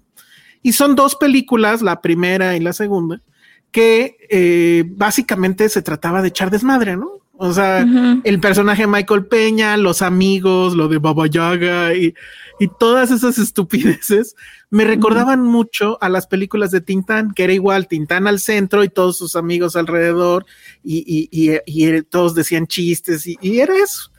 Y, eran haze movies, las dos son haze movies, que le va muy bien al personaje. Digo, pues, si eres un, un personaje que se puede hacer tan pequeño como como una hormiga, pues es lo, obvio, pues es meterse a lugares donde no deberías de estar, ¿no? En bóvedas y demás. Entonces ahora, pero las necesidades de Marvel, pues son las necesidades de Marvel, ¿no? Porque recordemos que tienen esta idea loca de que todo debe de estar conectado y todo es una cadena de eventos y lo que importa no es la película que estás viendo, sino la que posiblemente veas mañana. Y el día de mañana que veas esa no va a importar, lo que importa es la que sigue y la que sigue y la que sigue. Diría mi abuela, es como los chorizos. Entonces, en esta película lo que necesitaban de Ant-Man es que contara la historia del nuevo villano, que va a ser el gran villano de Marvel que pues todos ya lo saben, creo que tampoco es ningún spoiler. Es este tipo que se llama Kang, el conquistador. Eh, ¿Cómo se llama el actor que lo interpreta? Que es el mismo que se va a madrear a. Thanos no era Thanos el conquistador también. Mm, no. Pues Jonathan May ah, no, este. Sí, Jonathan Mayers, ¿no? ¿Sí? Ah. Sí. Mm. Él ya había salido como Kang en Loki, en la serie. Serie que por cierto sí me gustó. Y básicamente es eso, o sea, van a regresar por alguna razón al mundo cuántico, que en las dos primeras películas nos lo habían puesto como un lugar desértico y resulta que no, que hay un chingo de gente. Y va a suceder algo que también es súper raro, pero si son fans de Star Wars, pues hasta eso es divertido, entre comillas. Copian un chingo de cosas de Star Wars. O sea, está la, la, la Star Wars cantina hay una como Ant-Man cantina, por así decirlo. ¿Con hormiguitas? Eh, no, no con hormigas, pero lleno de, pues es que no son alienígenas porque están en el mundo cuántico, entonces no entiendo, no entiendo cómo llamarlos, pero son personajes así completamente locos. Hay uno que es como una gelatina con, con brazos y bueno. Y este, la verdad es que no tiene caso que les diga la trama, solamente que pasa eso. Entonces es un festival de, de pantalla verde porque todo sucede en el mundo cuántico, entonces todo es así raro y, y ajá, entonces el tema es que eh, Michelle Pfeiffer, sí es Michelle Pfeiffer, ¿no? Ajá. Eh, pues resulta que todo lo que nos dijo en las dos primeras películas era falso. O sea, sí había gente ahí, o sea, sí había gente en el mundo cuántico, o sea, de que, estaba, sola. No, pues resulta que, no estaba sola. No, que no estaba sola. Ah, se estaba pasando de huevos. Se la estaba pasando de huevos y además tenía un como novio. ¡Ah! Ajá, que no voy a decir quién es. Traición. ajá, y que pues por ahí andaba también Jonathan Mayers, pues. Y entonces es un pedo porque Jonathan Mayers pues se quiere apoderar del mundo, algo así. Entonces es una película que no tiene nada que ver con, con Ant-Man o con lo que nos tenían acostumbrados que era Ant-Man, que era este héroe muy down to earth, este, ¿no? De piso, de, de, chistoretes, pero no en el tono de Guardians, pero sí en esta onda, pues más como de compa, ¿no? Y no, ahora ya es esta cosa espacial, pero que no es el espacio porque es el mundo cuántico.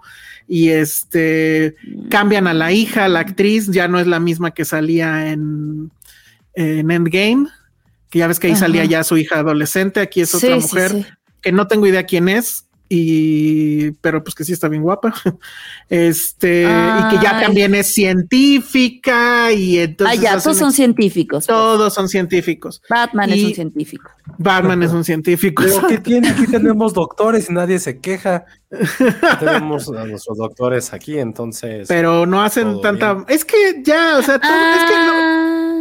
Ah, su hija es Catherine Newton Catherine Newton. Uf, sí. Sí, muy sí, ella me cae bien. ella me cae totalmente sí. Totalmente sí. Yo estoy completamente con Josué. Y la verdad es que sí se ve aquí sorprendente. A pesar de que prácticamente toda la película está con traje de Ant-Man. Este, Michelle Pfeiffer también lo hace muy bien. Michael Douglas. Aburridísima. Está, mira, yo pensé que me iba a aburrir mucho, no me aburrí como tal, o sea, no. Sí, no, no, las estás vendiendo. Bueno, sí bostecé, pero no me dormí. O sea, en Wakanda sí me dormí y muy feo. Este, Michael Douglas, este. Oye, lo que me gusta. algo en el chat. Algo de Bill Murray. ¿Es ¿Cómo es? Ah, este. no, voy a responder, no voy a responder. Porque ya respondiste. Pero la gente que nos escucha en audio no sabe de qué estamos hablando, entonces. Ah, muy bien. Entonces lo hice bien. Este, el asunto es que sí sale Bill Murray. Eso se sabía pues. te metes ahí en TV y puedes ver quiénes están. Exacto. No, ya está en el trailer, pero sí, sí está muy desperdiciado. Su entrada está padre, o sea, el, el, momentum que le dan en, la película, pues está padre, pero es un personaje completamente desperdiciado. Yo no sé si lo recortaron, porque recordemos que ya Bill Murray en este maldito mundo también ya está cancelado. Entonces, no sé. Y Michael Douglas, lo que me gustó es que como que el director sí le tiene respeto. Y entonces hay muchas escenas eh, en poses heroicas de, de, Michael Douglas, que dije, bueno, al menos, porque la verdad es que el guion está terrible y todos los personajes no son, ahora sí que no son lo que eran en las otras películas. Michael Douglas en las otras películas era muy celoso de la tecnología PIM y no se la daba a nadie. Y aquí a la, a la, bueno, a lo mejor eso pasa cuando eres abuelo, ¿no? Pero a la nieta Ah, sí, bueno, que ni es su nieta, porque no, eh, eh, Scott Lang no es su pariente. No, es, no es de su No, no es nada. Ajá, es su cuñado en dado caso. Pero no, a ella sí le da toda la tecnología y le enseña todo y no hay problema. Oye, qué poca madre, no es nada de él, es como su nieta putativa. Exacto. Ajá, ni al caso. Pero pues, está bien guapa, entonces no sé. pero, pero sí, o sea, nada, nada de lo que pasaba en las otras lo respetan. Y, la vieja pues ¿Perdón? Esa vieja mula ya no es lo que era. No, mi viejo Ant-Man ya no es lo que era, ya no es lo que era. Ay, no. Estoy muy triste. Y este, sí tiene algunos chistes que pues sí están buenos, pero son pocos. Son rolling gags en, mm. su mayoría. Em, ah, ¿en qué momento del tiempo pasa esto ahorita? Es el tiempo actual en el universo Marvel. Sí, postanos, ¿no? Es, ajá, es, sí, obviamente es postanos, pero es ya presentar al villano. O sea, la película debería de, llamarse El villano es, este, ¿cómo se llama? El Kang. Ajá, bueno, también, no dura tanto, dura dos horas, pero sí, sí se siente terrible. Em, la vendiste para no verla, está perfecto. Es que no, e, es que en serio, miren, Ale lo recuerda. ¿Cómo se mide el éxito de estas películas? Más allá de la lana. O sea, la primera la primer señal de que es el primer, no, bueno, pues lo con juguetes, aparte de. No, no. Los gritos de los report fans. Ah, bueno, es que sí, sí, sí. la, sala estaba llena de report fans y de influencers. Ah, pero cabrón, así cabrón. No, solo hubo un grito. y, fue en una escena extra. Nada más. O sea, toda la película. En una escena extra. O sea, nada más en las otras. Y tú escuchabas los comentarios al final en lo que pasabas por tu celular, ya sabes. Y todos estaban en este terrible momento. O sea, los, este, los compadezco, amigos Marvelitas, porque todos estaban en esta onda de quererla justificar un poco. Pero en general, o sea, lo, que no podían ocultar es que no les había gustado. O sea, sí está mm. muy mal. Eh, eh, eh, me llama mucho la atención tantas y tantas referencias a Star Wars, hasta cierto punto vedadas, pero que si eres fan, dices, güey, a huevo, esa escena es la misma. O sea, muy raro por qué pasó eso. No, no lo entiendo. Y pues ya, se echaron de, o sea, echaron a perder un personaje que me parece que, era muy bueno, en aras de seguir avanzando en, el plan. Y pues ya, o sea, es, es, una película tan insignificante que cuando llega la, la escena, la escena postcréditos, la escena postcréditos hace que toda la película no tenga sentido. O sea, que dices, pues, ¿para qué vi esto? No tiene nada de sentido verla. Dice Ana Posada, dadas las críticas de la fase 4 y que esta peli tampoco le está yendo bien, ¿crees que sea la decadencia definitiva? ¿O qué creen que en algún momento suceda que estas pelis dejen de existir? Yo no sé, porque el problema es que el, negocio sigue siendo jugoso. O sea, si esto en serio fracasa, pero fracasar bien, o sea, yo creo que ahí sí pues ya tendrían que plantearse. Ahorita ya hay funciones, ¿no? Eh, yo supongo que sí. Mañana, mañana sale. No. Están, están preguntando que si es al mismo hay funciones Hoy. Sí, ya debe de haber una de medianoche. De hecho, ya lleva dos millones. 2.2 millones. Ya estoy viendo las números. Este, están preguntando que si pasa al mismo tiempo que Loki. No, pero evidentemente todo lo que pasó en Loki tiene mucho que ver con lo que pasa aquí. Mm. Y no, porque la verdad es que es puro estarte perdiendo el tiempo dos horas para ver la escena final, que es lo que importa. ¿Y lo vale? No, no lo vale. Eh, es así como de, güey, ya lo sabía y yo ni soy fan. Ok, ya nos No, así de todo el internet ya lo dijo y, nadie... Oye, ¿ya habrá Man 4? Yo supongo que sí, pero capaz que me lo regresan o me lo hacen, ahora sí que me lo, lo hacen más chiquito y lo mandan a series. Mm. Pero sí, no. Además sigue siendo el mismo director, Peyton, Peyton Manning, no, este, Peyton Reed. y este, y yo siento que sí, ya, ya, sí, de güey, ya por dignidad ya di bye. O sea, ya. Entonces, muy mal, ¿eh? Muy, muy mal. Muy mal. Mal. Bueno. Mal, mal, mal. Ni modo, ya mañana. Mañana, sí, no, pues. Eh, Michael. Michael. Michael. Jonathan Douglas y pues Bill Murray. Jonathan Mayers. Y, ¿Está muy mamado? Y, bueno, mames, está muy mamado ese cabrón. Es que, él, es que ah. justo en Sundance presentó una película que se llama, que se llama Magazine Dreams sobre un ah. físico culturista que se vuelve un taxi driver. Yo no la pude ver porque se acabaron en chinga los boletos virtuales. Acá fue la primera que se acabó si Penny la vio, ojalá la haya visto Penny, pero todo el mundo estaba como alabando su, su actuación. Digo, y si era físico-culturista, pues se ve mamadísimo. La película dicen que está horrible, que si es como too much, todo es ser too much, pero él está agarrando como esta ondita justo por eso. Entonces, por eso pregunté si está mamado. Oye, ahí está tu respuesta, José. Verga. Ay, ¿Quién vive a, a Creed, ¿eh? Eh, eh, no quiero, ah, sí, lo voy a decir. Cámara, gente de Warner, que no nos invitó a la función o evento, no sé, de Creed. Pero este tipo es el que le va a dar sus madrazos al de Wakanda, ¿no? Este, ¿Cómo se llama? A Michael B. Jordan. A Michael B. Jordan. Michael B. Jordan. Michael B. Este, Jordan. Esos brazos evidentemente terminan con cualquier humanidad. A ver, si quieres que te abrace, no, no, no. No, no, no, este güey no. sí da miedo. Los quiero morder así. Ah. A ver, y juzga su cuello, Ale, juzga su cuello. Tiene buen cuello, tiene muy buen cuello. No, se ve mucho, no se ve mucho ahorita. No se ve mucho, pero es que la venita de aquí, sí, sí, como no. ok.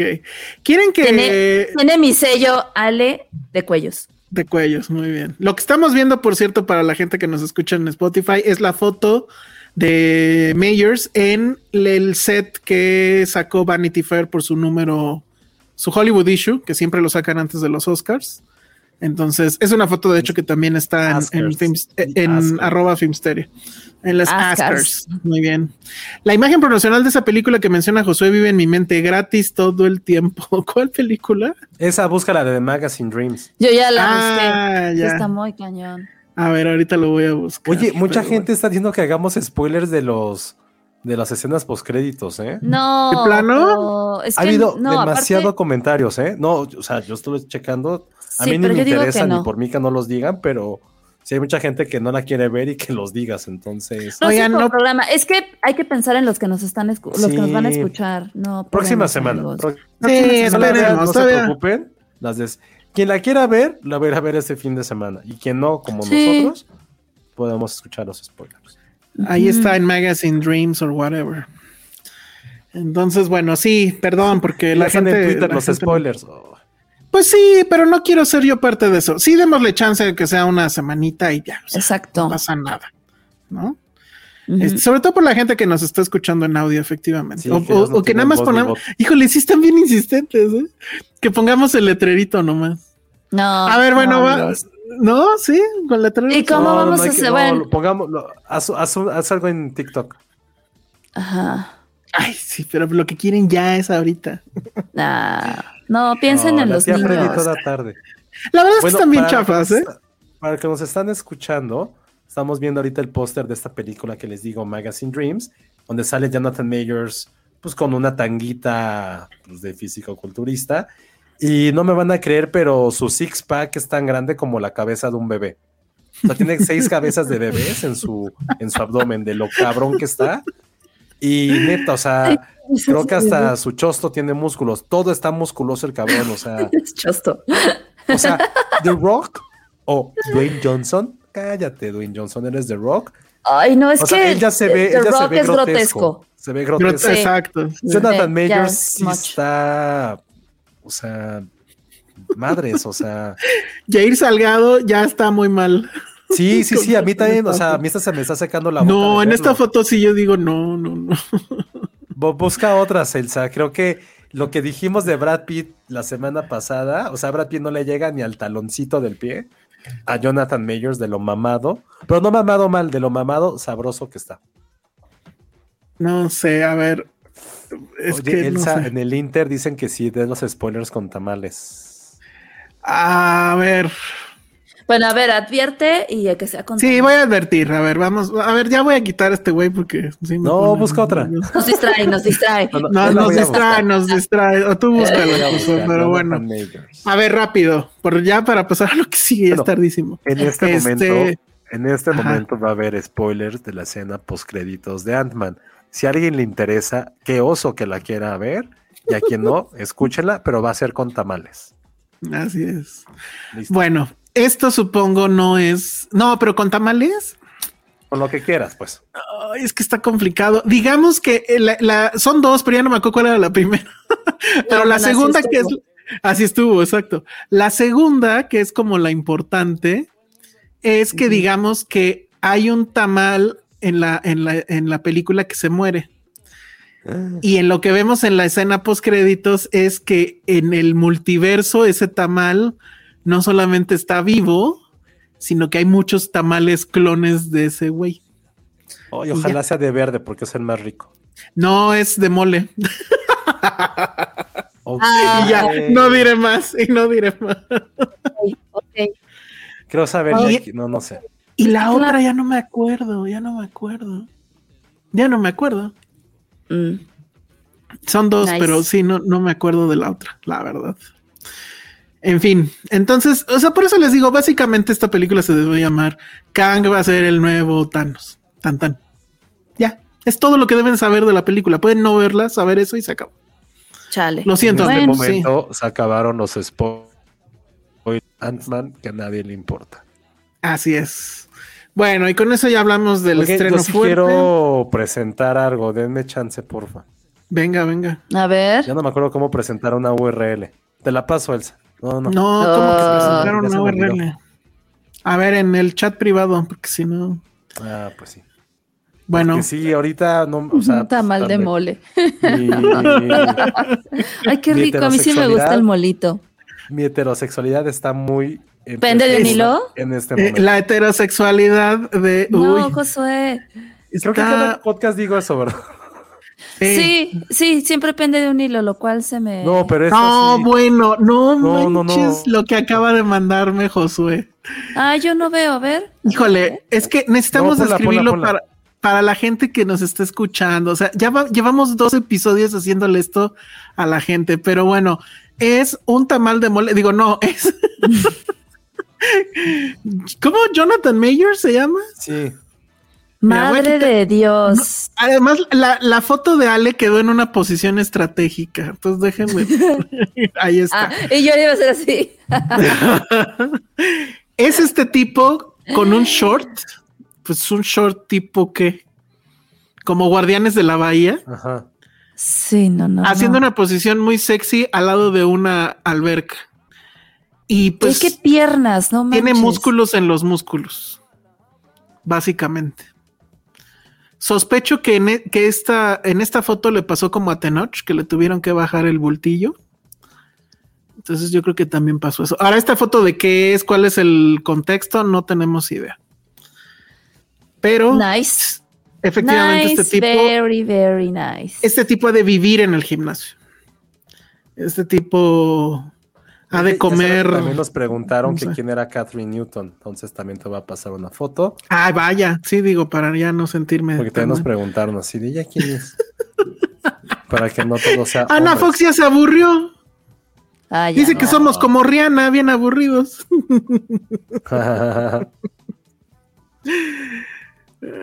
ah, pero dice la tía Freddy que le gusta más Idris Elba. Mm. Está bien, está bien. Sí, sí, sí, Bueno, pon esa foto, ya te mandé de Catherine Newton. Muy bien, bueno, híjole, en serio que la gente que nos escucha en audio va a dejar de hacerlo Perdónenos. porque, porque, uy, qué bonita foto. a ver, espérame. Ahí está. Ay, se ve rara ahí, ¿no? Como muy flaca. No, rara. De no, pues así de flaca está. E irónicamente. no vayas a... E irónicamente, ya, ya, ya. Ya, ya, ya, ya, ya, ya. Bueno, ya, por favor. ya, antes de para cambiar este tema, por Dios, porque ya... Sí, ya estuvo. A Sofía. Nuestro amigo Leonardo, nuestro mejor amigo Leonardo Hernández, nos mandó otro super chat que dice, lo, dividió en dos. Uno, chicos, para terminar, mañana voy a ir a la biblioteca slash teatro de Haskell, que está sobre la frontera de Quebec, Canadá y Vermont, USA. La mitad del teatro está en Canadá y la otra mitad en USA. Órale. Y dice, Qué loco. Una mitad del cine paga en dólares canadienses y la otra mitad paga dólares americanos. No puedes cruzar dentro del cine de un lado a otro, puedes ser arrestado. Les envió fotos del cine en dos países. No sabía que existía eso. Yo tampoco. Suena loquísimo. Qué loco. O sea, no puedes hacer como Homero de estoy en Estados Unidos, Canadá, Estados Unidos. No, porque, en Norteamérica no se toleran estupideces. Exacto, en Canadá no se toleran estupideces. Oye, quiero ir a ese lugar. Oye, yo confieso que sí hice eso en el puente de Tijuana. Ay, criatura. ¿Ya ves que sí te marcan la línea? De Estados Unidos, México, Estados, Unidos. Aquí no se permite la estupidez, señor. Pero está, o sea, ¿en qué momento hay un cine en la frontera? O sea, es lo más. Está padre la historia de cómo salió eso. Entonces, ya no nos está escuchando, pero pero qué, qué, qué, bonita historia, o sea, qué, qué padre descubrimiento. Jamás hubiera imaginado algo así. Aparte en Vermont, que no hay nada. Creo que de ahí son los estos Ben Jerry's, creo que son de Vermont, creo que el único famoso de ese estado. Qué rico. Si alguien sabe si estoy en lo correcto, díganme, si digo una estupidez, díganme, pero según yo, de ahí son Ben Jerry's. Entonces, qué, qué bonita historia de, de nuestro amigo Leonardo Hernández. Y la dejamos con Catherine, no sé qué, ahí en pantalla viéndonos ah, ya estoy viendo fotos. Sí, está bien chistoso esto. Ah, muy bien. Pero bueno, vámonos rápido con lo que nos pregunta Alexa Lima. ¿Sí van a hablar, van a hablar del gato con botas o qué? ¿Quieren que hablemos del gato con botas? Pues sí, yo la vi, pero la verdad es que como si no lo hubiera visto, ¿eh? ¿Por qué? Pues no me pareció que fuera nada grandioso, la verdad. Mm. O sea, hubo un punto donde ya ni le estaba poniendo atención, la verdad. Ni porque sale Florence Pugh. Bueno, sale su no, bueno. Ah, su voz, todo ella, es, todo en ella es hermoso, hasta su voz. Ay, basta, basta. Dice, a ver, espera, rápido este comentario. Dice Mari Carmen Ortega, hola Elsa, yo hice eso de Homero en el Punt, donde se unen Países Bajos, Bélgica y Alemania. ya ven, ya me siento bien. tontos todos. No soy el único imbécil. Me parece muy bien.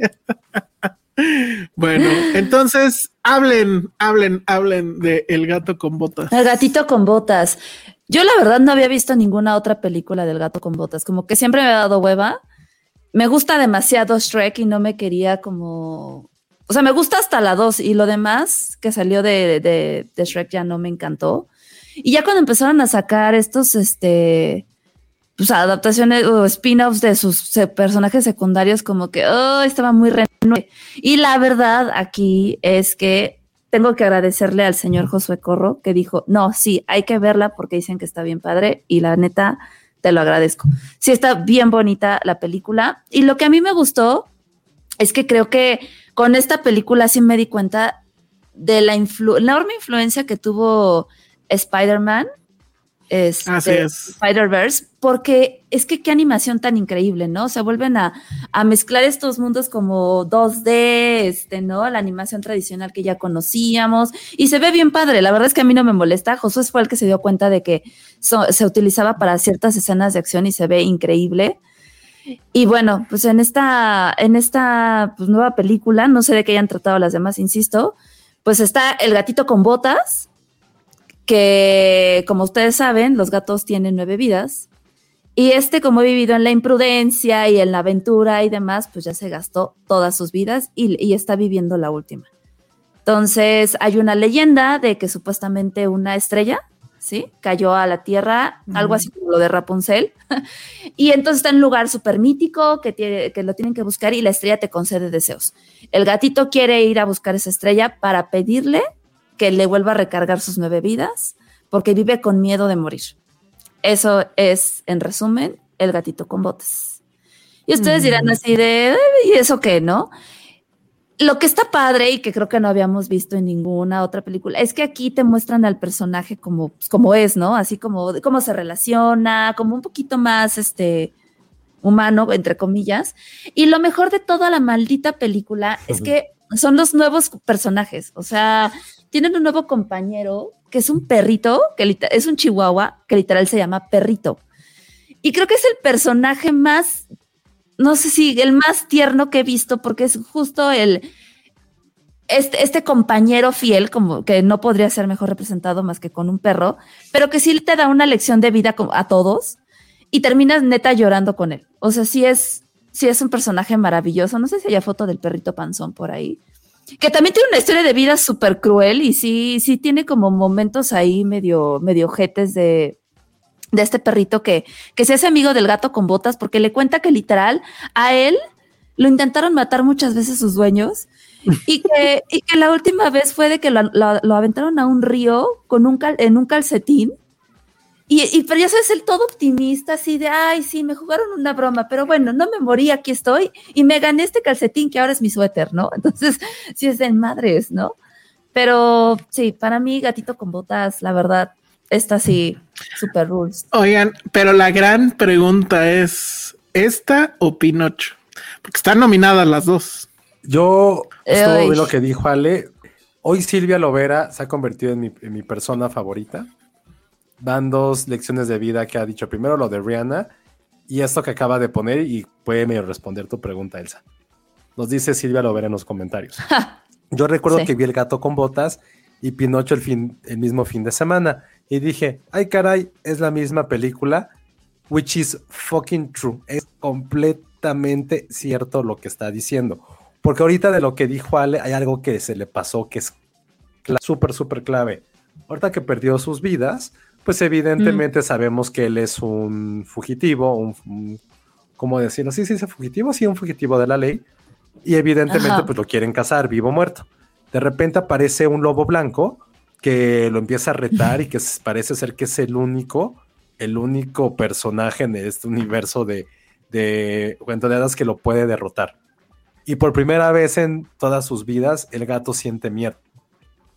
Y el, lobo este está magnífico, parece también como, como un personaje de, voy a hacer una tontería porque es el director que más odio en mi vida, pero es como un personaje de Jodorowsky. O sea, sabes, así como Jodorowsky en el topo, ahí, ahí se ve el lobo, o sea, es como un, este, un forajido también del viejo este, tiene un chiflidito, tiene como dos, no sé nada de armas, pero tiene ahí como dos como ganchos de armas.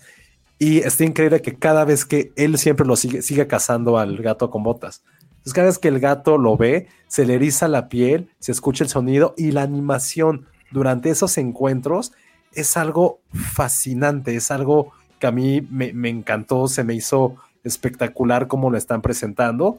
Y contestando a tu pregunta, Elsa, evidentemente todos tenemos un sesgo con Guillermo del Toro, todos los que nacimos en estos millones de kilómetros cuadrados llamado México. Guillermo del Toro es imposible que puedas poner algo encima de él.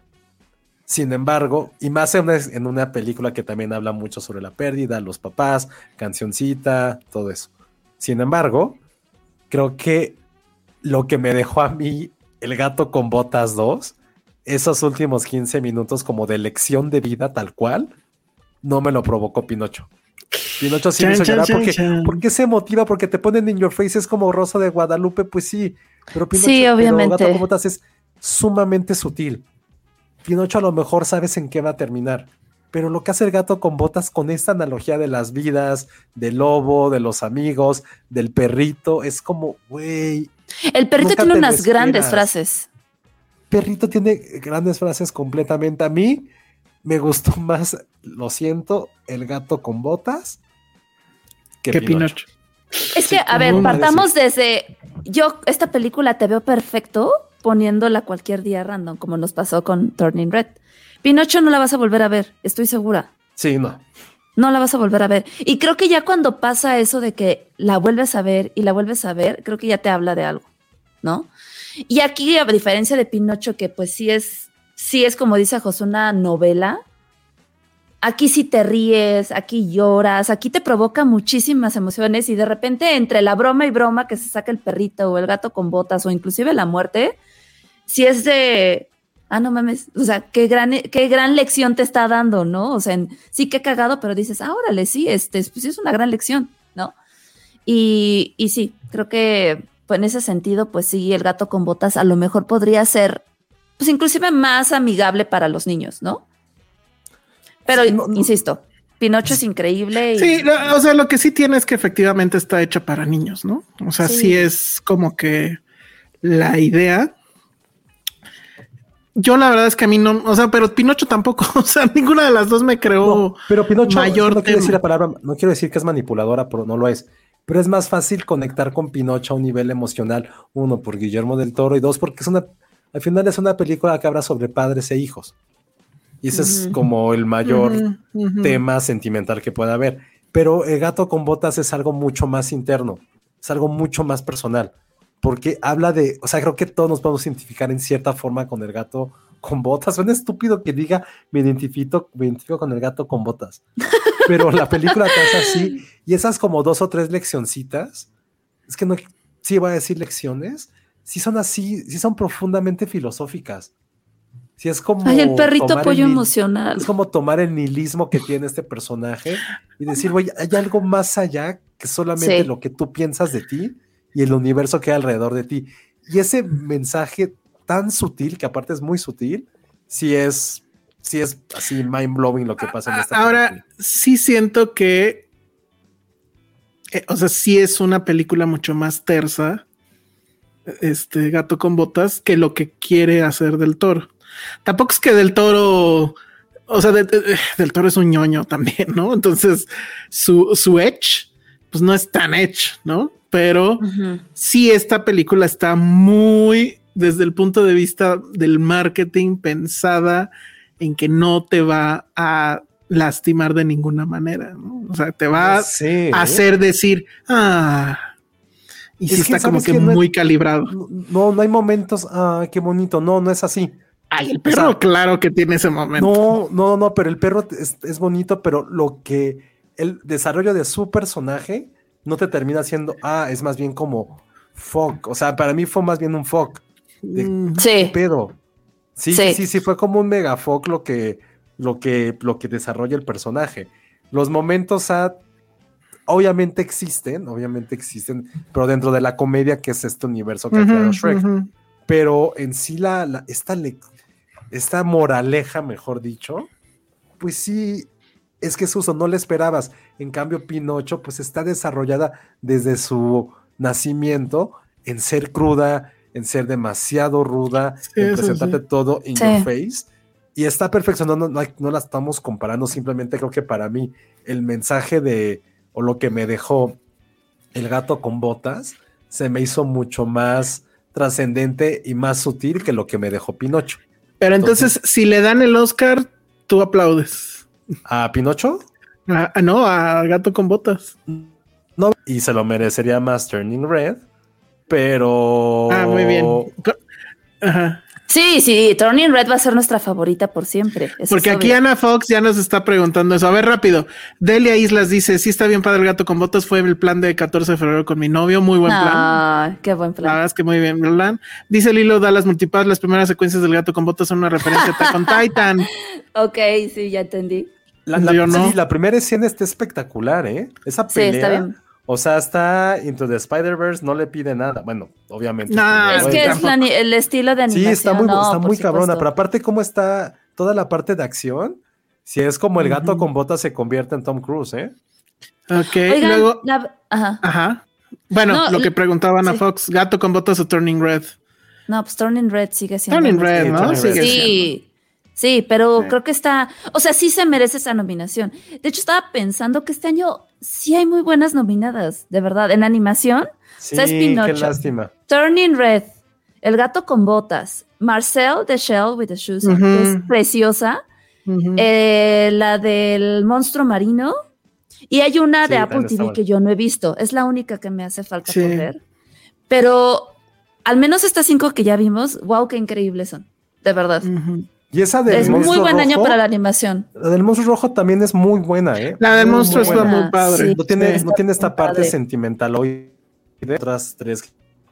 que ya- Pero creo que a nivel como social es mucho más relevante. Sí, así lo social es mucho más relevante la de la bestia negra, la bestia roja, como, como se llama. Bestia de mar, ¿no? Creo que se llama. Ajá, Dice, pregunta Shaman López, No. ¿se tiene que ver la primera del gato con botas para entender la segunda? Absolutamente no. No, nada. O sea, solo tienes que saber que existe el gato con botas y ya. Y ni siquiera, o sea, puedes no haber visto las de Shrek y no pasa nada. No, no pasa absolutamente nada. Porque incluso ya es hasta otro universo en cierta forma, ¿no? Justo por el cambio de estilo de animación.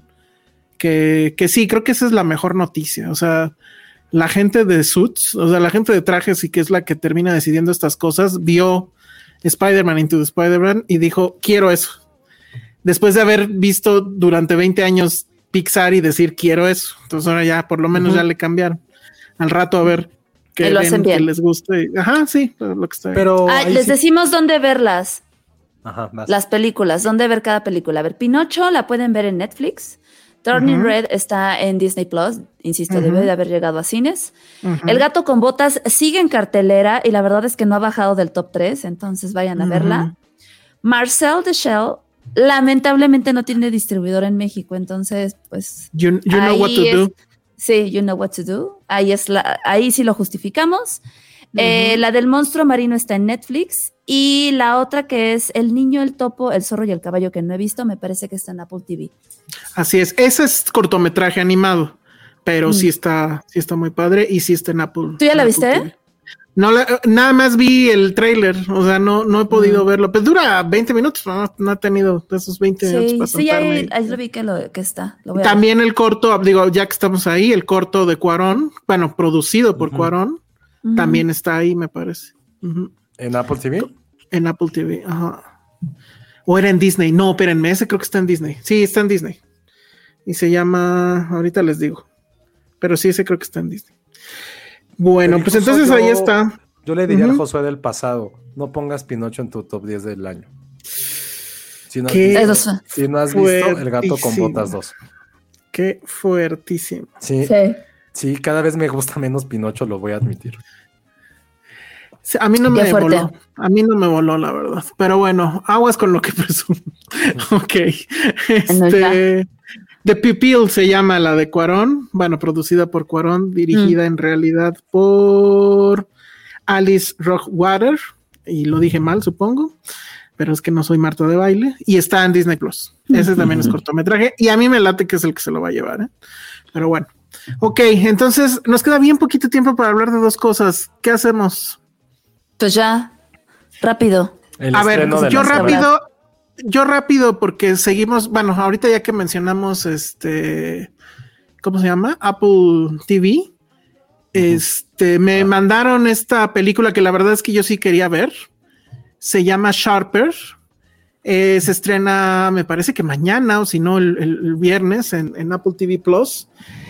Eh, es, sí me gustó, pero pues sí es como un entretenimiento de fin de semana que dices, ah, bueno, estuvo divertido y, bye.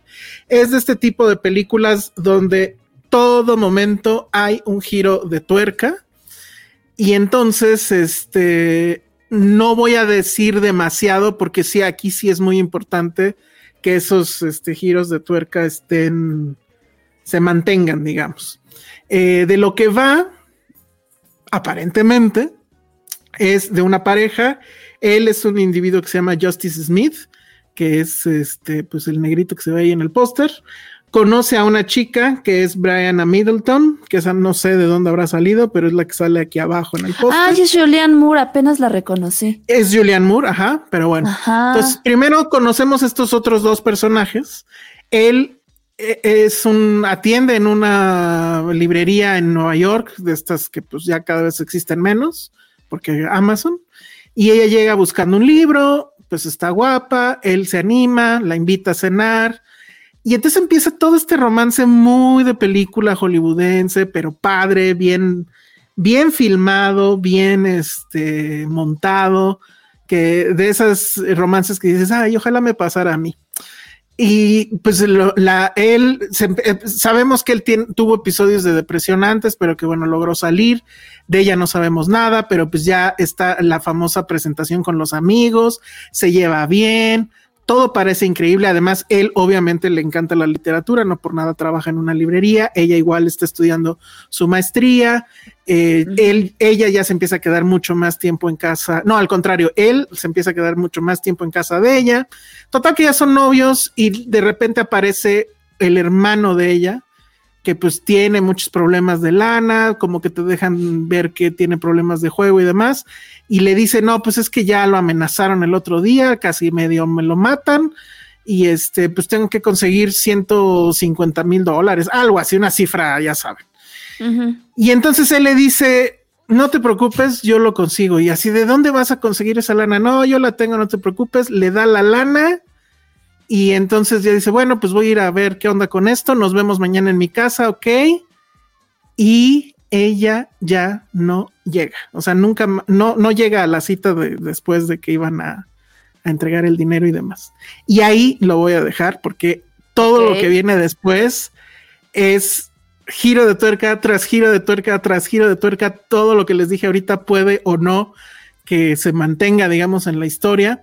Me parece que es una película que si bien no es ninguna obra maestra ni nada, yo me atrevería a decir que pues sí es una película palomera para fin de semana, que de hecho creo que hubiera estado bien que se estrenara en cine, pero bueno, queda también padre en la plataforma. La dirige un individuo que se llama Benjamin Caron, que es, tiene una filmografía interesante. Él dirigió varios capítulos de The Crown, él dirigió algunos capítulos de Andor, que pues todos sabemos y ya con eso. Ajá. Y dirigió también varios capítulos de Sherlock, la serie, la, la, inglesa. Entonces la verdad es que no es cualquier tonto. Y sí, la, a mí la dirección me gustó mucho, aunque la trama, y que no les dije cuál era en realidad, porque no es lo que les conté, sí da demasiados giros como para que en algún momento alguien diga, ay, qué jalada. Pero creo que sí está bien dirigida creo que sí, aunque dices que jalada, dices, ok, pero sí quiero saber qué va a pasar. Y estás ahí, estás ahí, estás ahí. Salen todos estos personajes que estamos viendo en el póster y los describo para nuestra gente que nos escucha en, audio. Sale Sebastian Stan, sale este, ¿cómo se llama este hombre? Eh, John Lithgow, sale Julianne Moore.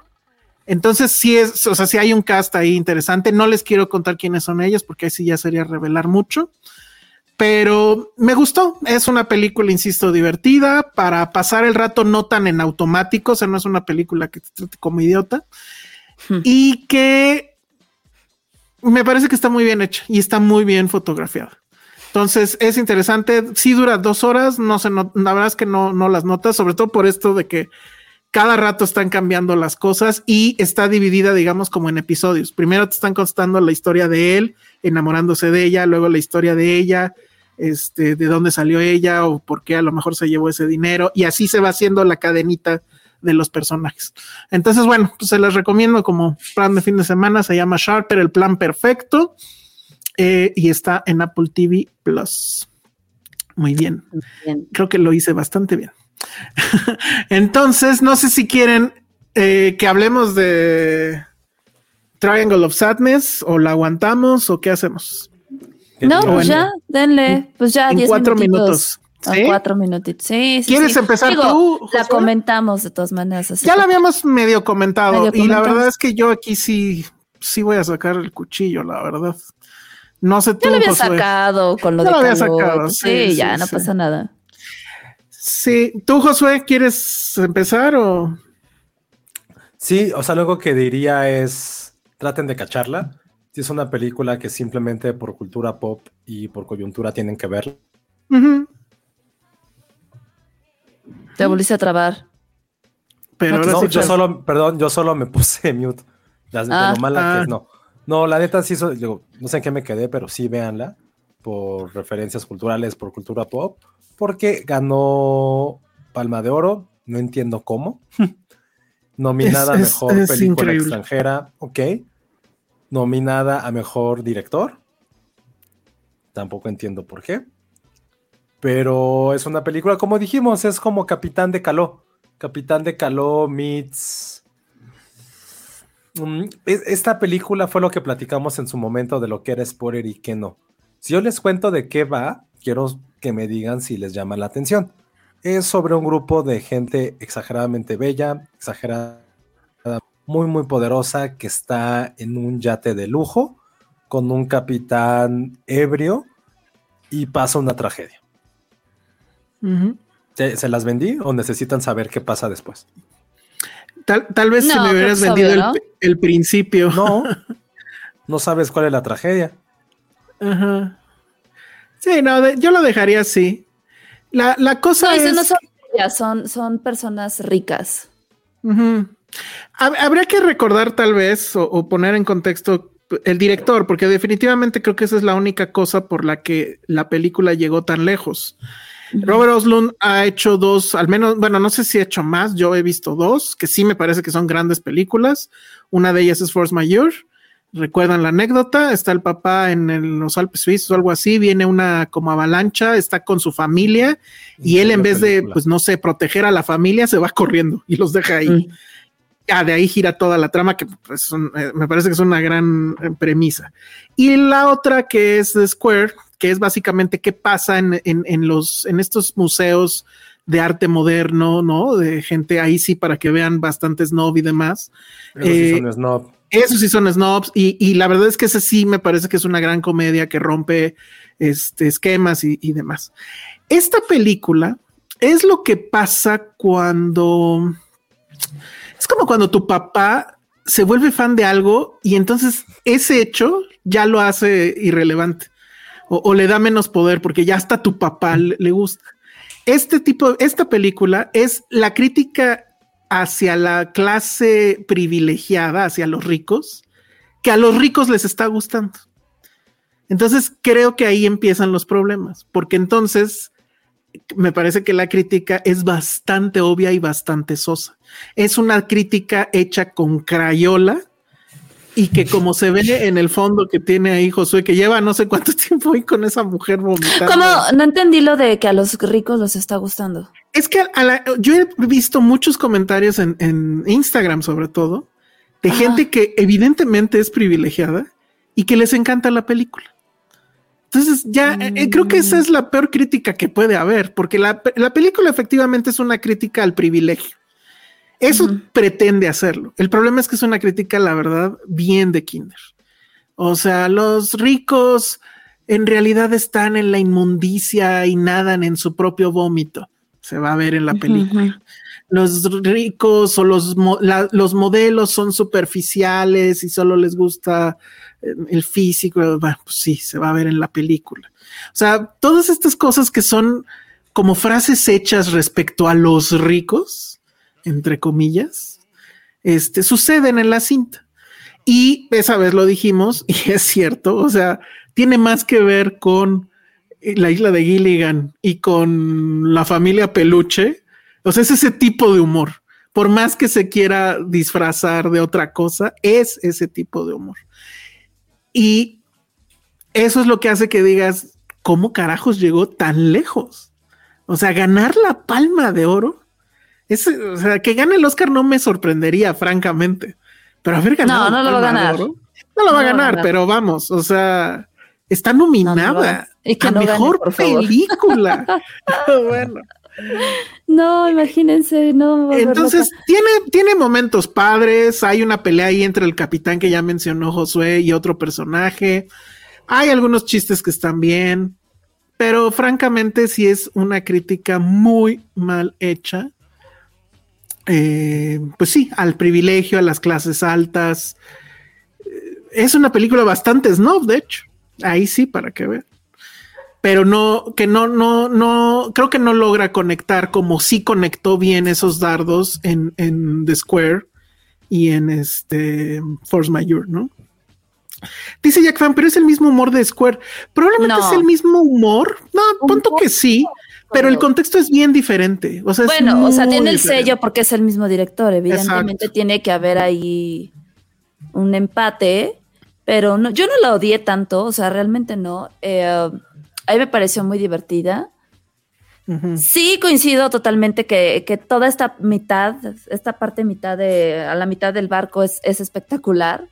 Este, y creo que justo esa crítica que parece como de, de circo de tontos, a mí no me molestó. O sea, de hecho, siento que tenía que ser así, ¿no? Porque al final es como, güey, pues tú puedes tener todo el dinero del mundo y demás, pero eres un idiota. O sea, eres un idiota que no sabes ni lo más básico de supervivencia, no sabes ni cómo cocinar, ni cómo comer, dependes todo el tiempo de personas, o sea, y, y, y las personalidades que se te presentan, ¿no? No solamente es como, güey, pues yo estoy aquí porque, ¿no? Este, soy influencer y me gané me gané este pase porque güey, estoy guapísimo y me tomo fotos, ¿no? Yo vendo mierda. Yo, este, pues soy una viejita borracha que le vivo, que le, y es un poco como Parasites en ese sentido, solo en ese sentido. El, güey, pues vive la que va y le dice a los empleados, vivan la vida, sean felices, métanse a nadar, ¿no? Y no le puedes decir que no. Todo a mí esa parte se me hace brillante. Ya la parte de la isla sí entiendo un poquito que es este, que decae un, sí, sí decae un poquito, pero pues creo que también tenía que ir a ese camino, ¿no? O sea, si es el cómo cambian las jerarquías y el demostrarte, como, güey, no eres nadie, en o sea, ya en el mundo natural nadie es nadie, ¿no? Entonces aquí el que sobrevive no es el que tiene más lana, es el que sabe más.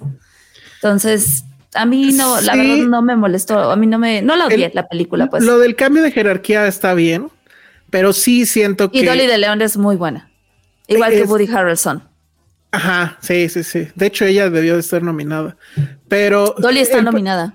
No, ah, no, entonces la estoy confundiendo. Sí está nominada. ¿Quién es ella? La. La, la del pescado, la, la del baño. Ah, ok. ah, no sabía que sí, sí estaba nominada. Pero bueno. Está nominada. Qué bueno, porque sí lo merecía. Pero este, o sea, estoy, eh, eh, está bien que tenga que haber este cambio de jerarquías, como bien dices. Pero híjole, la forma, pues está súper básica. O sea, no es de alguien que gane una palma de oro. El otro día, nosotros, o sea, Pati y yo tenemos un ritual que es a la hora de la comida vemos cualquier cosa, aunque ya la hayamos visto. Sabemos una serie completa que ya vimos, etcétera. Entonces ahorita estamos en el en el round de la niñera otra vez porque está en HBO Max. Me encanta. Bueno, hay un episodio de la niñera que es la segunda parte de este Triangle of ¿De cuando se casan? Exactamente. Es la misma estupidez. Entonces dices. y que no saben hacer nada. Ajá. Es lo mismo. Es, o sea, es así básico. Entonces, ese es mi problema. O sea, no. No puedo creer que haya ganado. No, sí, cierto, tienes toda la razón, ¿ves? Yo distribuyendo y digo mal. Dolly estuvo nominada en los Golden. Ah, ya, sí, pues sí. en los Golden. Sí, muy bien. Miren quién llegó para decir adiós. Sí. Ya, ya nos vamos, ya nos vamos. Sí, ya nos tenemos que Mejor me espero, pero como vi que seguían, dije, bueno, hola. Ah, pues, no, pues ya, ya. Hola, Penny. Pues ya cerramos. O sea, a ver, este Triangle of Sadness, el Triángulo de la Tristeza, se estrena mañana en cines seleccionados. Ya no es mentira, sé que he leído los comentarios, me etiquetan, aunque me etiqueten, pues ¿qué puedo decirles? Es la estrategia que se siguió y listo. Entonces, pues ojalá si este, les queda alguno de esos cines y la quieren ver en cines, le den una oportunidad y ya después veremos dónde, dónde más pueden verla. Y como dice Josué, o sea, digo, al final, si están viendo este programa y si ya llevan aquí las dos horas que llevamos, eh, a todos nos gusta llegar a los Oscars viendo, habiendo visto todo, ¿no? Como para entonces, pues eso ya la hace una película obligada en ese sentido, ¿no? O sea, todos los que estamos en esta onda y que somos fans, pues la, tenemos que ver. Véala, o sea, no. Eh, mi, coraje sí es por eso, o sea, por tantas, por tantos premios que ya lleva y siendo la nominación un premio en sí mismo, que francamente no merece. O sea, ahí de ese lugar sí era para Babylon, digo, no manchen. Ay, pero no, siento que no, o sea, yo no la he visto, perdónenme ustedes. o sea, vine a nada más para decir que no he visto películas. Bye. No, este, no, este, pero sí siento que Babylon no, no le gustó a tantas personas. Mm. No. No, pues aquí ya somos tres, ya dijimos que tú en algún momento del, ah, dentro, dentro de dos años la verás y dirás, ay, sí, cierto. Qué gran Ay, sí, cierto, estaba padre. Estaba padre, exacto bueno, pues eso fue el cameo de Penny en este episodio. Saludos. ¿se, puede decir por qué llegaste tarde o no? Sí, tuve una prueba de vestido horrorosa, amigas, a mí, amigos. Casi lloro. No, pero esperen escuchar qué fue lo que pasó en el siguiente episodio. Ah, bien, bien, bien. me ah, gusta eso, me gusta eso. Si quieren saber qué pasó en esa prueba de vestido, esperen el siguiente episodio. Muy bien. Bueno, pues literal ya vámonos, Penny, danos tus redes sociales. Arroba Penny Oliva, adiós. el cameo. Muy bien, Ale. Arroba Ale Kazagi, gracias. Josué. Arroba Josué Corro. Muy bien, yo soy el Salón Rojo. Este, no vean Ant-Man, mejor vean, vean el gato con botas. Ah, de plano no, chafa. Vean el gato con botas. sí, no, no, no. Terrible, terrible, terrible. Vean el gato con botas, de verdad. lean un libro mejor. No, no, no, vean el gato con botas dos. Bueno, también. Si ya la vieron, pues ya, lean un libro. Pues sí. Adiós. Adiós. Bye.